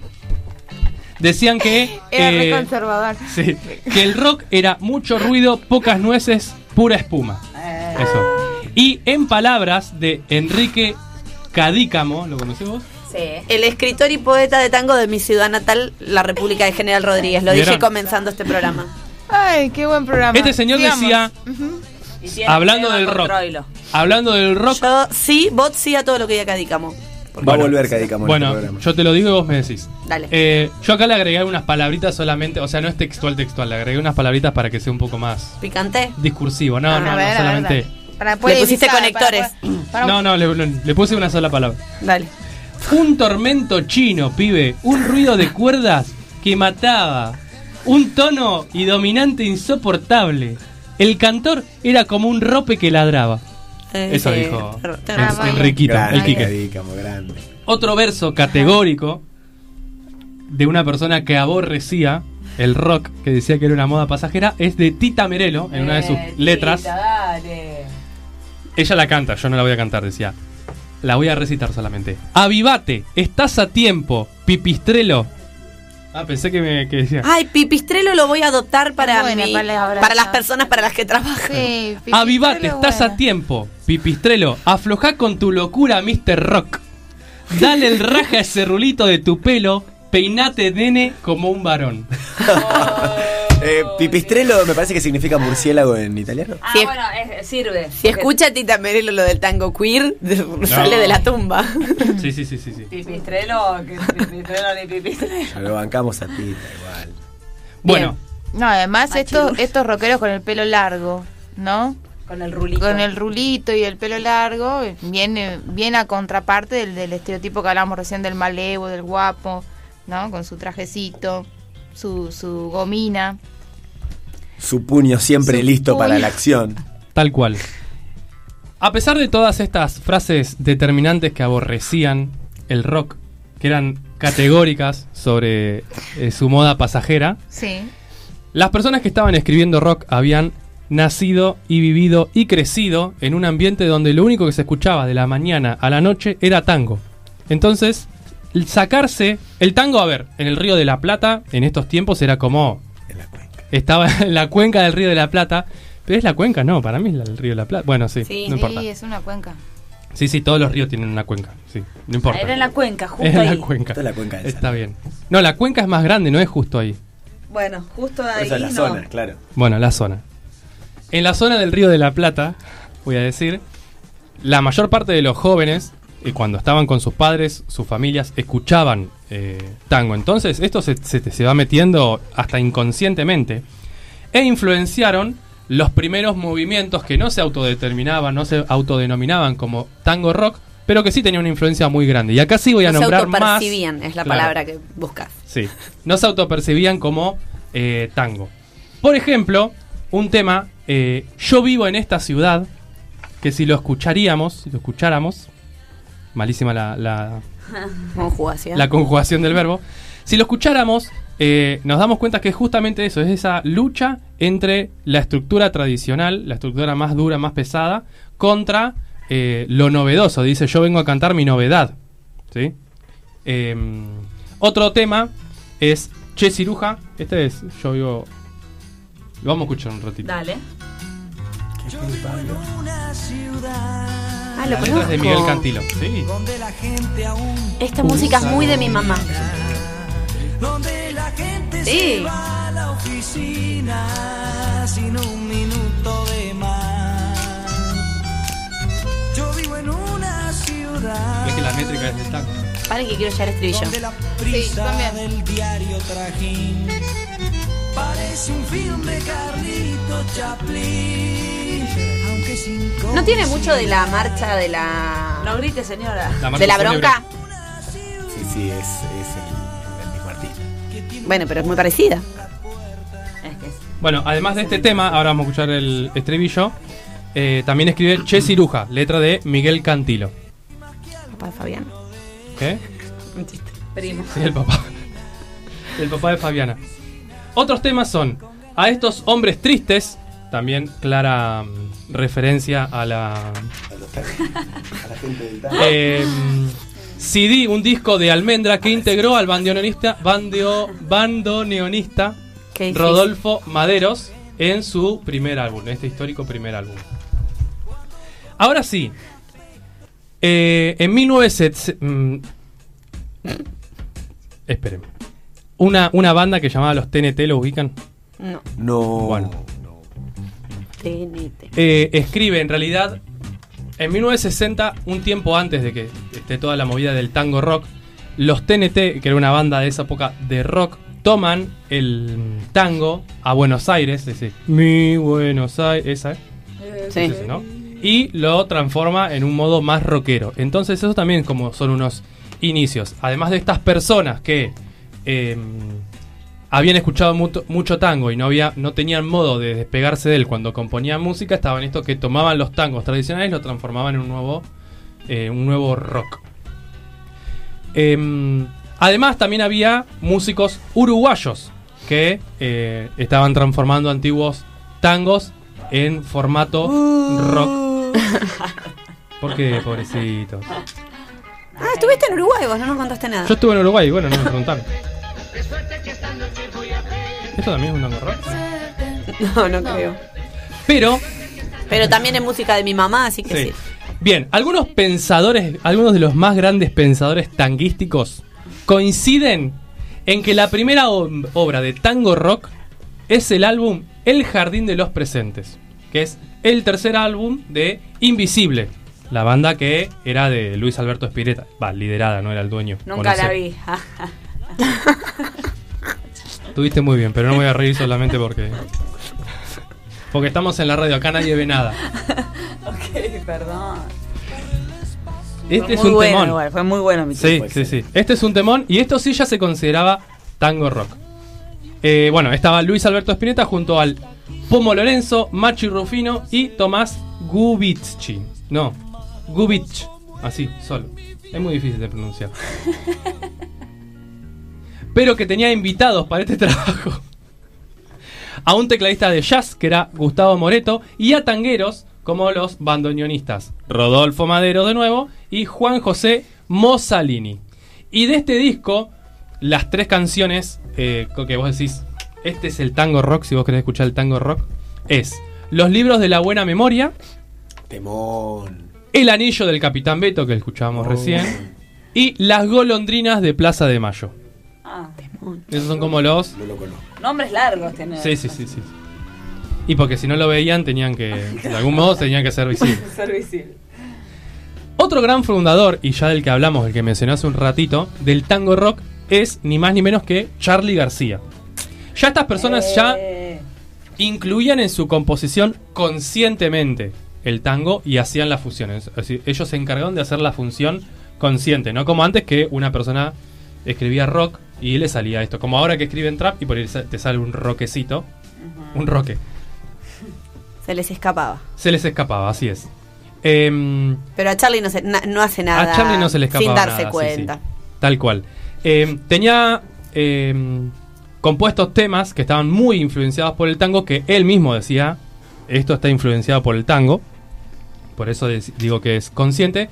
Como por ejemplo, eh, cuando ya empecé, cuando ya me empecé a quedar solo, hipercandombe, esos eh, en los primeros años, y después con la máquina de hacer pájaros en 1977 y en separa y separata con Cerú Girán. Ah, perdón, lo leí re mal.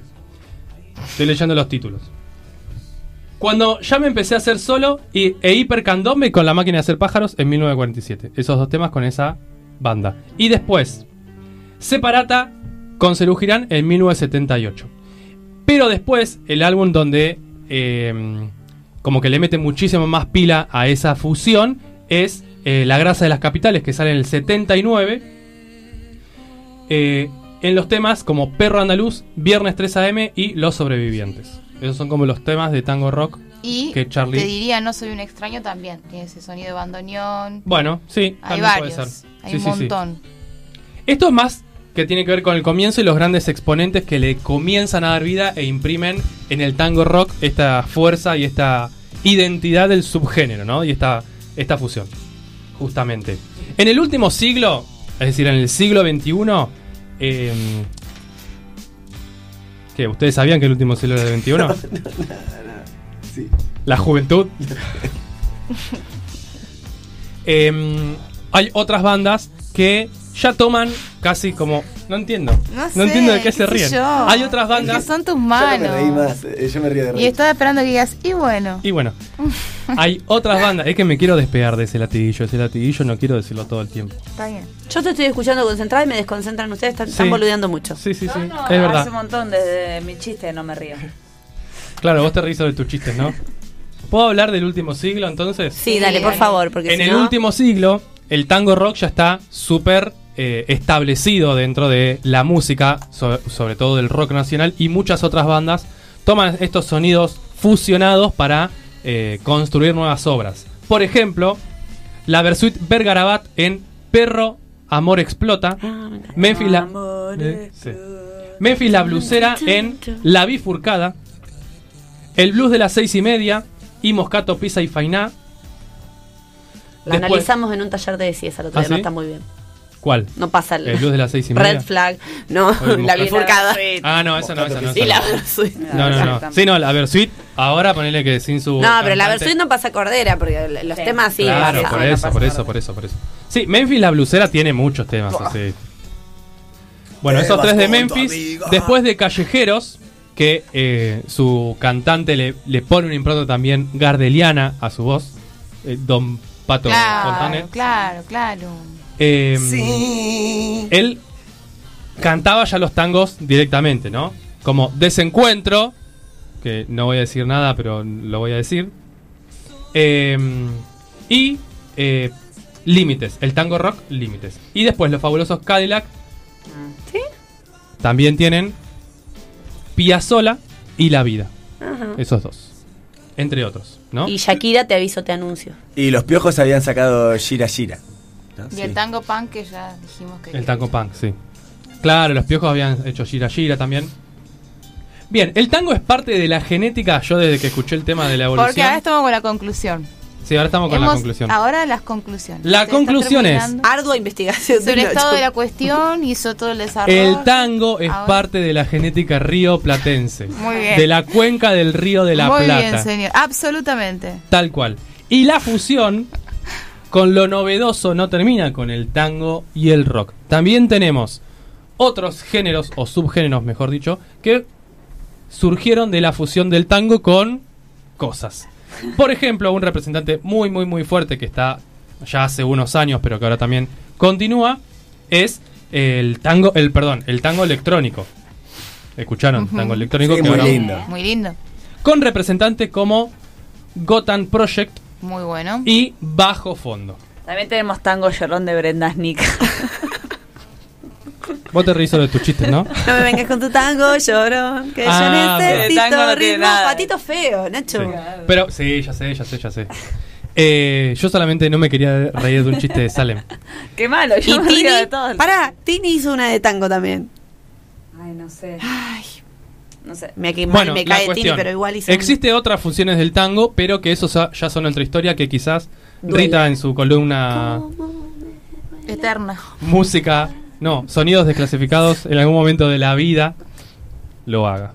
Pero bueno, ya estamos, ya no tengo más nada que decir. Y así. Excelente. Sobre todo porque se ríen. Y así. No, estuvo muy de bien. lo que Bravo.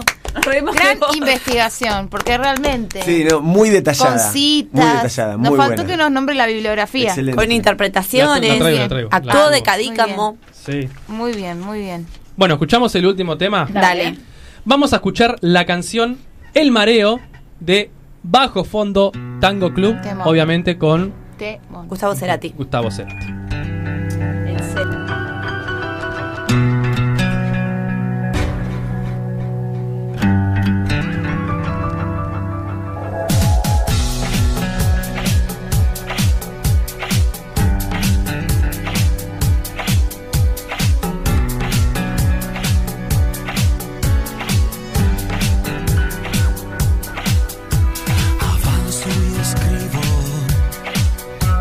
Decido y camino.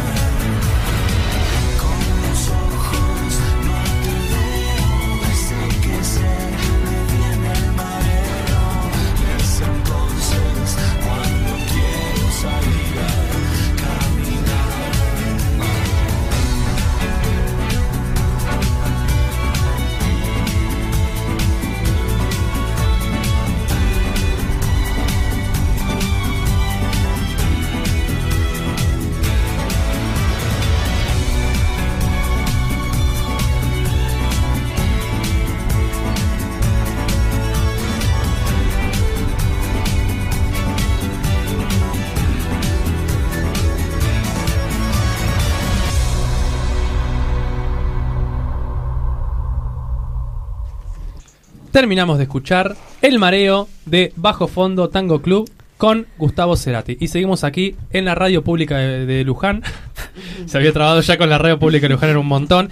En Gorlami. Y hemos presentado, yo creo que puede ser una página. Vamos a cerrar aquí la página del tango, la página 90.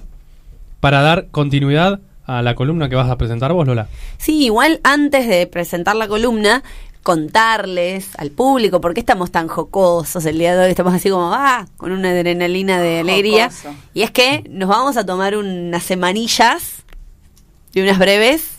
No le vamos a decir. Sí, Ah, sí. Ah, sí, dijimos que sí recién. Y además porque estamos filmando nuestra primera película.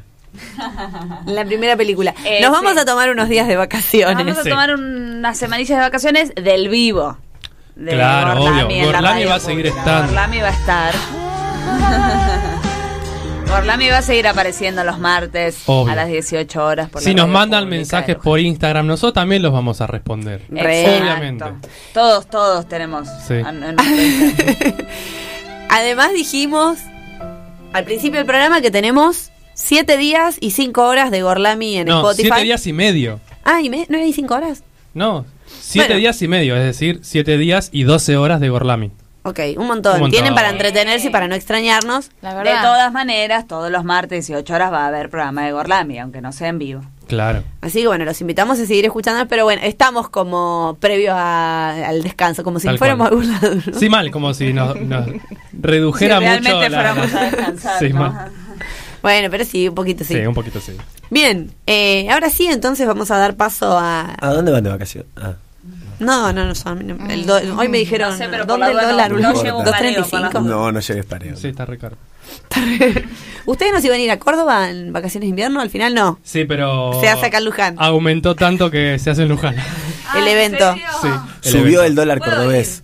¿El dólar cordobés? Sí. El dólar. ¿Puedo, ¿Puedo acercarme a la experiencia esa a la que van a compartir? Sí, pueden, pueden. pueden. Porque Sí. no me voy a ningún lado. A saludar. Sí, a saludar. ¿Qué van a Sí, nosotros de 3 a 4 de la mañana eh, vamos a estar durmiendo, pueden ir ahí y nada, mirar. Y Perfecto. Desde afuera. Sí. Bueno, dicho lo dicho, vamos a dar paso ahora sí a la última, única, primera y última columna del programa del día de hoy. Vamos a darle paso a Felipe con historias anecdóticas del pasado de antaño.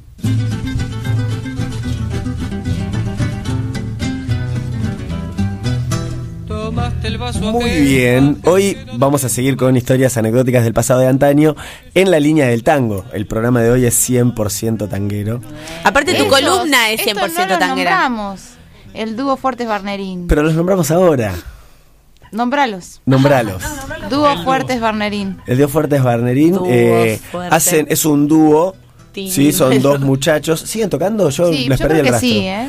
Y, Hace mucho igual que no se sabe. Bueno, tienen esta hermosa versión de Demasiada Presión, que es un cruce también entre tango y rock o algo por el muy estilo. bien, muy Pero bien. además ellos eh, cantan al estilo de del tango de los 20, a dos guitarras, Sí, sí, ¿no? sí, o, a- sí. o al estilo de mm, también de, de Mundo Rivero, ¿no? Sí, Van ahí con, guitarras y Bueno, y pero ahí voz. tenés la inversión, ¿eh? En vez de un tango en el género rock, acá hay un, tras, un, una- un traspasaje Al del rock sí. En código tanguero. Claro, porque es la juventud Sí. volviendo Muy- al tango.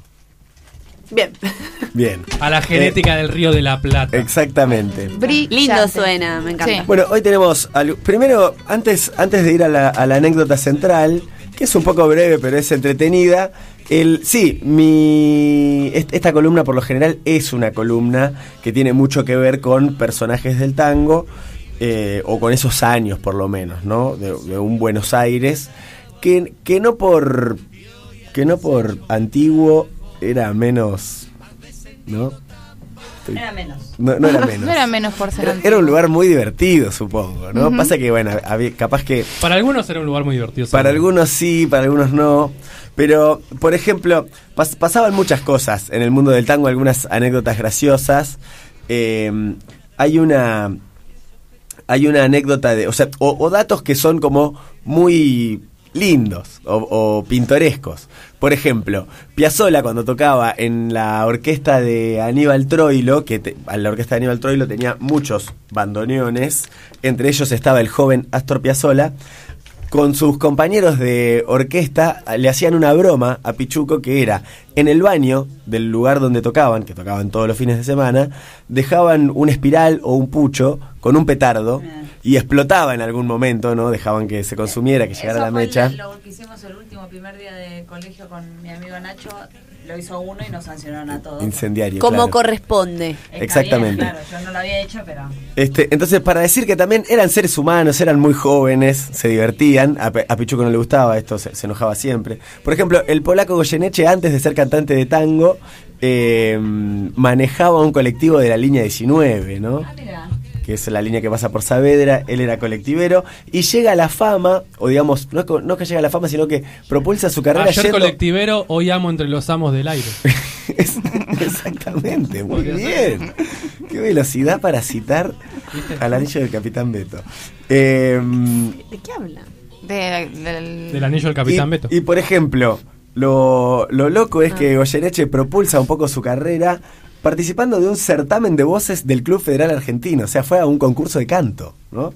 Eh, y otra, otra anécdota así, antes de ir a, a la anécdota que, in- que involucra a Cadícamo, pero antes de ir a Cadícamo, mencionar a Mariano Mores porque tiene una historia muy hermosa de cómo se inicia en la música. Sus padres eran amantes de la música y cuando era muy chiquito lo mandaban a estudiar piano. No daba pie con bola, no quería saber nada, no le interesaba, él decía que que quería jugar a la pelota, que no quería estar ahí con, un hombre grande que le enseñaba a tocar el piano, entonces el, el- el maestro de piano le dijo a la familia, no, miren, no lo traigan más porque les estoy robando la plata, la verdad este chico no quiere estudiar, no sabe nada. La familia se muda y él comenta que también de pequeño va caminando por una de las calles de su barrio y escucha a una niña tocar el piano por la ventana ¿no? de la casa y que se enamora en ese momento del sonido eh, y se queda escuchando. De la niña era un montón. No, Sí, de la porque niña no, de la ya niña no, está haciendo sonido. esos Se- juegos. así, primero se- dijo, se los padres eran amantes de la música. Amantes de la música y él se El enamora niño se enamora. del sonido del piano. Entonces, eh, al lado de la casa de la niña había una verdulería, que era la verdulería donde él iba a hacer, lo mandaban a hacer los mandados, las compras, y el verdulero le dijo, ¿no querés aprender? Mi hermana es la profesora de piano. Y él le dijo que sí, pero que no tenía plata para pagarle. Se ve que acá los padres ya no tenían plata o se habían cansado, no le querían dar plata. Ayer colectivero. Ah, Claro. Le vendieron el piano, creo, en el camino. como, Bueno, no querés tocar el piano, lo vendemos, listo. Entonces, eh, no rompas más las pelotas. entonces, ¿cómo? Entonces, como él le dice al verdulero que no tiene dinero, le, el, el verdulero le dice, bueno, vamos a hacer una cosa. Yo te voy a descontar de cada compra que hagas, te saco 100 gramos. ¡Wow! Y con esos 100 gramos iba sumando para pagar la cuota que le pagaba el verdulero a la profesora de piano. Es decir, él estafaba a sus padres. Porque él tenía un arreglo con el verdulero, que el verdulero le sacaba un tomate, Le digo, decía, ¿no? "Ah, sí, un kilo es un kilo. y se separaba, claro, llevaba 900 gramos de tomate, porque el verdulero se quedaba con esos 100 gramos que después le retribuía, esperemos, Calculamos. calculamos O que le daba a la 100 hermana. gramos a otro para darle la plata al próximo. Qué Este- poco honesto el, verdu- el verdulero y qué muy honesto el profesor de piano, porque el, profe- el profesor de piano dijo, si sigue viniendo le estoy robando, el, el verdulero no, todo Sí, lo el contrario. primer profesor, claro, el verdulero Claro. no, le dijo, bueno, yo te descuento de acá. Y Porque él sí creía en el nene. Exactamente. Pero la historia que nos ocupa es una historia este, que tiene a dos personajes muy importantes en la historia del tango. Uno es Ángel D'Agostino, que nació el 25 de mayo de 1900 y murió el 16 de enero de 1991. y la otra persona, ¿te parece grande la edad de Ángel D'Agostino? Que murió a los 90 barra 91 años.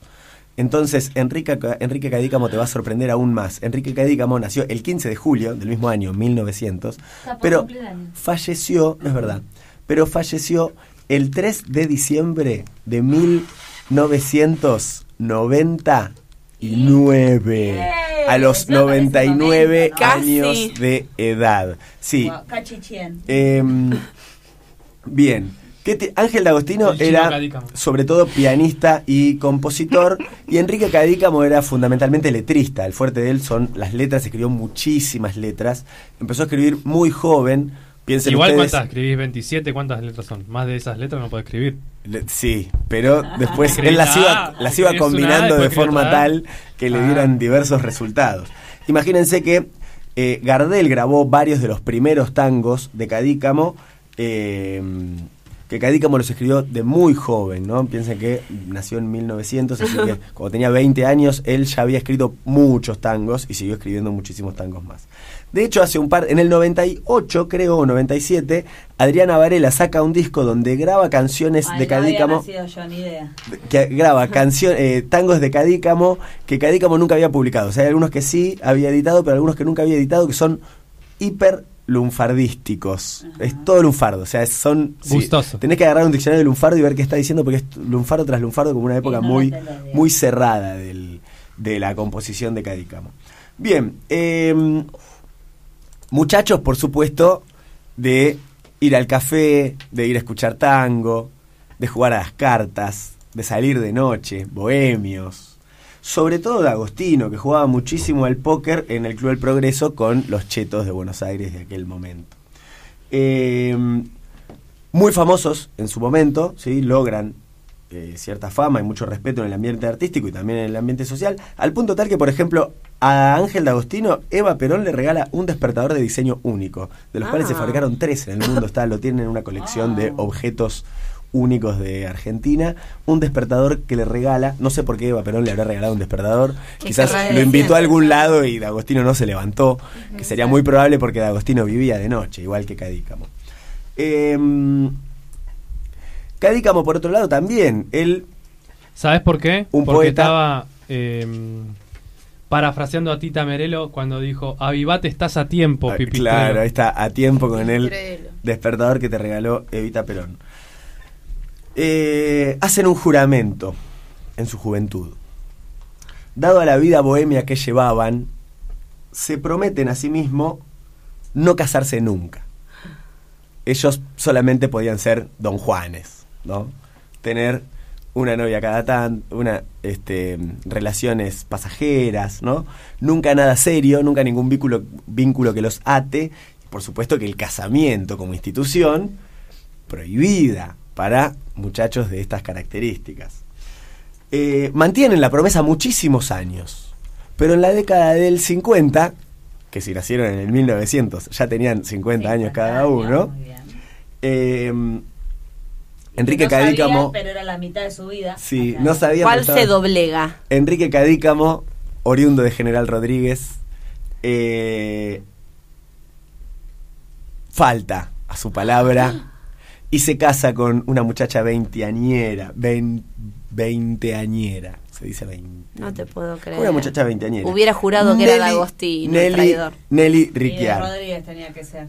Nelly Ricciar, Traidor. con quien tiene una, eh, una hija que se llama Mónica, que también se dedicó al canto y, al- y a la actuación.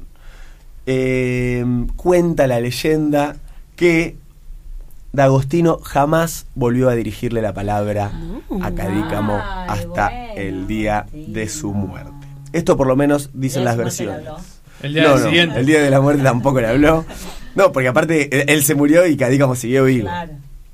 Eh, sin embargo, en una entrevista que le hacen más o menos en la década del 80, porque esto fue quedó ahí como la leyenda de que D'Agostino y Cadícamo no se hablaban más porque Cadícamo se había casado, le preguntan a la hija, eh, a su hija Mónica Cadícamo, y Mónica dice eh, que en realidad Cadícamo se veía con muy poca gente, que solamente frecuentaba a, a su familia, que vivía mucho dentro de su casa, que le gustaba escuchar música, escribir, no salía demasiado, pero que hasta el final, eh, o por lo menos hasta su vejez, lo visitaron dos personas muy seguido, los dos amigos que les abría la puerta. Uno era el polaco Goyeneche, que ya lo mencionamos, ex conductor de la línea 19, Ayer colectivero. y el otro era Ángel D'Agostino. Ah, o sea que era mentira. Pero no le hablaba. Y quedó el mito ahí. ¿Será verdad? No le hablaba. Claro. ¿Ustedes qué creen? Iba y lo miraba. Yo creo que entraban y se miraban, sí, fijo. No, yo creo que después de unos años aflojó y lo visitó y eran amigos de nuevo. O puede ser todo una gran... Para mí, Todo puede ser Se una ponían gran, un gran mito y, y de pronto D'Agostino capaz que ya estaba casado de para antes. mí se comunicaban con tangos. Se- puede ser también. Che, eh, leí acá que además de los 800 temas, 800 temas que escribió Enrique Cadícamo, ¿Cuántos? 800 temas, Es el calamaro del tango. Sí. tiene 1, 2, 3, 6, 10 libros y como 10 obras de teatro. Es que Cadícamo es un crack. Director total. de dos películas, La Virgencita de Pompeya en el 35 y Noches Cariocas en el 35, guionista de otras películas, o sea, ¿qué? U- ¿Y Muchísimo. ¿Cuántos temas compuso? 800. Letrista, ¿eh? La música siempre la hacía otro. Sí, sí. No, en algunos, Morenita Mía, por ejemplo, letra y música de Cadícamo. En esa época Llora Vida Mía. todo. Sí, sí. No vendrá el trompito. compositores. Chanta 4. directores. Ah, sí. Eh, a mí Cadícamo es el personaje del tango que más me gusta. Es, es mi preferido porque es muy, muy buen escritor. Además, Cadícamo eh, es, Ese apellido es ya. es- sonoramente interesante. Cadícamo. Cadícamo, sí. Bueno, hasta aquí ¿Qué más entonces nuestro gran Y programa. Y bueno, esto ha sido por hoy nuestro gran programa sobre el tango argentino. Y ya estamos para empezar a despedirnos, ¿verdad? Totalmente. Absolutamente. Comenzando por bueno. ella, quien se encuentra sentada aquí a mi derecha y hoy nos ha hablado de la figura del varón dentro del tango, nuestra queridísima. Rita.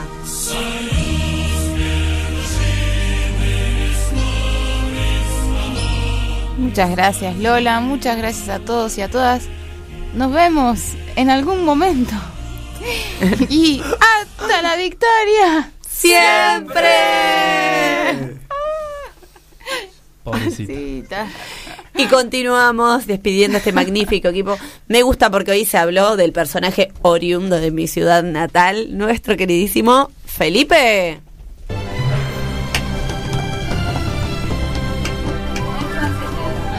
Bueno, muy buenas noches. Eh, encantado de haber compartido esta temporada. Va, no, sé, no, no es un final de temporada, es, un- es un final de eh, me- me- mitad de temporada.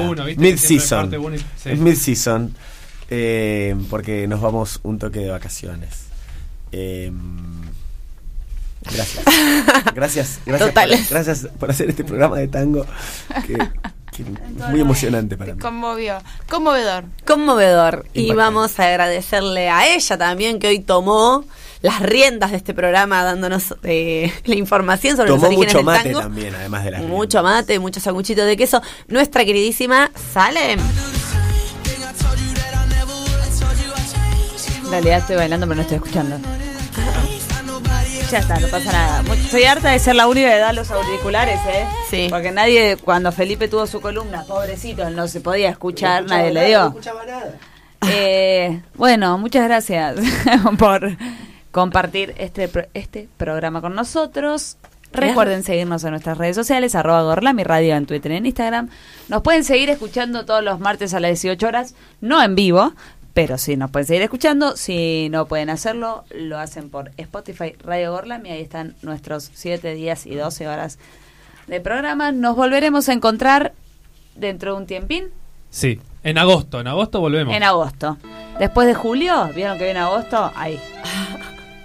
Eh, lo único que quiero decir es que si alguien tiene algún programa que les gusta mucho y quiere escucharlo de nuevo en los cuatro programas sucesivos a este, Lo un puede- mensajito exacto. y nosotros lo tenemos en consideración, pero probablemente Lo anotamos en los programas que nunca vamos a pasar. que jamás hablaremos ni jamás mencionaremos. no, es verdad, eso está bueno. Alguna sugerencia. ¿Saben cuál podemos pasar? El de las el- mascotas, que nos lo bajaron de Spotify. Ay, sí. ¿Y dónde Ah. lo tenemos? ¿Vos lo tenés? Está Obvio. ¿Por qué lo bajaron? Está bajado de de Spotify, pero si vos lo escuchás de Google Podcast o de las otras Plataforma. se puede, pero en Spotify nos lo dieron de baja Ok. porque infringimos los... Derechos eso. de autor de un tema Y así. musical. Mira. Mira vos. Porque razón. justificamos la casa del elefante. Sí. Porque Wow. nombramos mucho a Hitler para mí. Ah, Porque hablamos de Hitler y la perrita Lucy, el ¿no se perro, llamaba? sí. Blondie. Blondie. Ok. Bien, continuamos despidiendo este programa. Y bueno. Y bueno. Y lo despedimos a él, que es el cerebro, la columna vertebral, la médula espinal, el alma mater, el trueno entre las hojas, el chicle Y el y fashionista 138. nuestro queridísimo Nacho.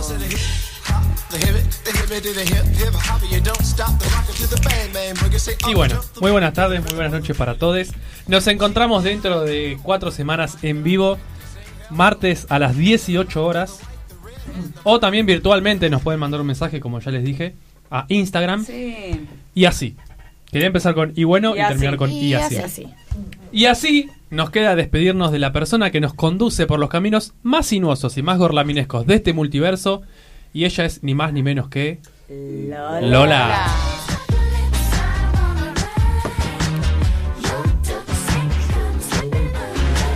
Muchas gracias Nacho, muchas gracias equipo, muchas gracias Marce, muchas gracias a la audiencia que estuvo del otro lado escuchando este programón del tango y los invitamos a seguir escuchándonos en la radio pública los martes a las 18 horas. Adiós. Ah, siento que tengo que presentar el tema que falta. Claro. Vamos a escuchar la canción Ya Desencuentro, que ya la nombramos, Qué tangazo. interpretada por quiénes era? Eh, Por Adriana la Varela. No. Sí, Malena. Del quinteto negro la boca. Ese, sí. Quinteto ese. Negro la Boca, así es. Y Marce está, además Marce está triste, así que Marce te vamos a extrañar mucho, pero vos nos podés escuchar y nada, nos mandamos mensajitos. Pero este no es acaso el mejor tango que existe. Y yo diría No. que si no es el mejor, es entre Algunos los dirían mejores. que sí. Algunos dirían que sí. Los, los grandes pensadores tanguísticos dirían que sí. Ok. Así que nos vamos Tu escuchando. vieja también. Vos solo te reís de tus chistes. Estás triste. Nos vamos escuchando Desencuentro de Quinteto El Quinteto Negro La Negro Boca, La Boca. Malena, D'Alessio, Adriana Varela y Víctor Heredia. Interpretado por estas personas, obviamente. Nos vemos. Chau, chau.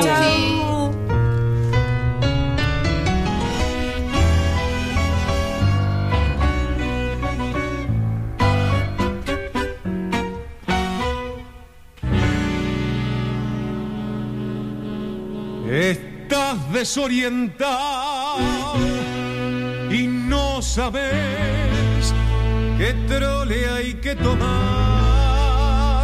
para seguir. Y en ese desencuentro con la fe quieres cruzar el mar y no podés.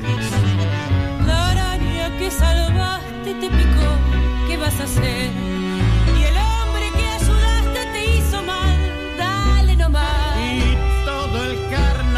Gritando pisoteó la mano fraternal que Dios te dio. que desencuentro oh, si hasta Dios está lejano sangra por dentro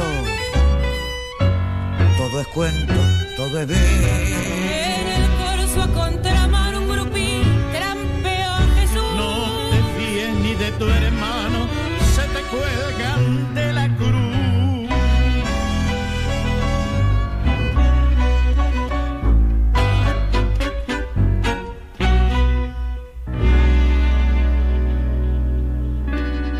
Quisiste con ternura y el amor te devoró de atrás hasta el riñón.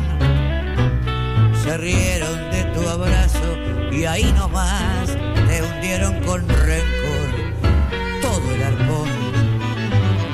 Amargo desencuentro porque ves que es al revés. Creíste en la honradez y en la moral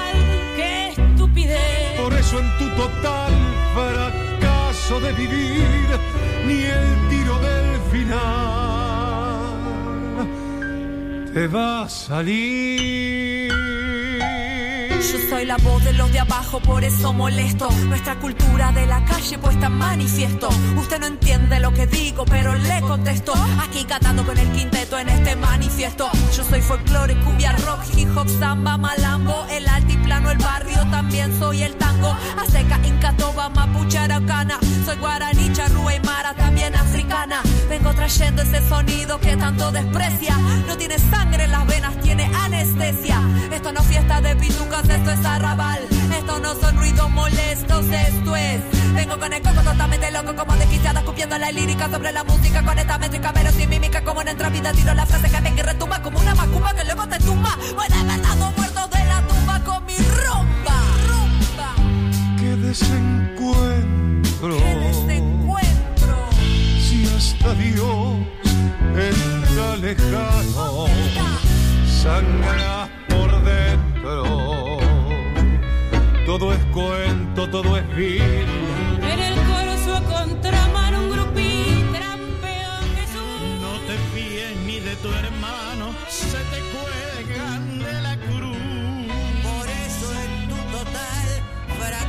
de vivir, Ni el tiro del final te va a salir.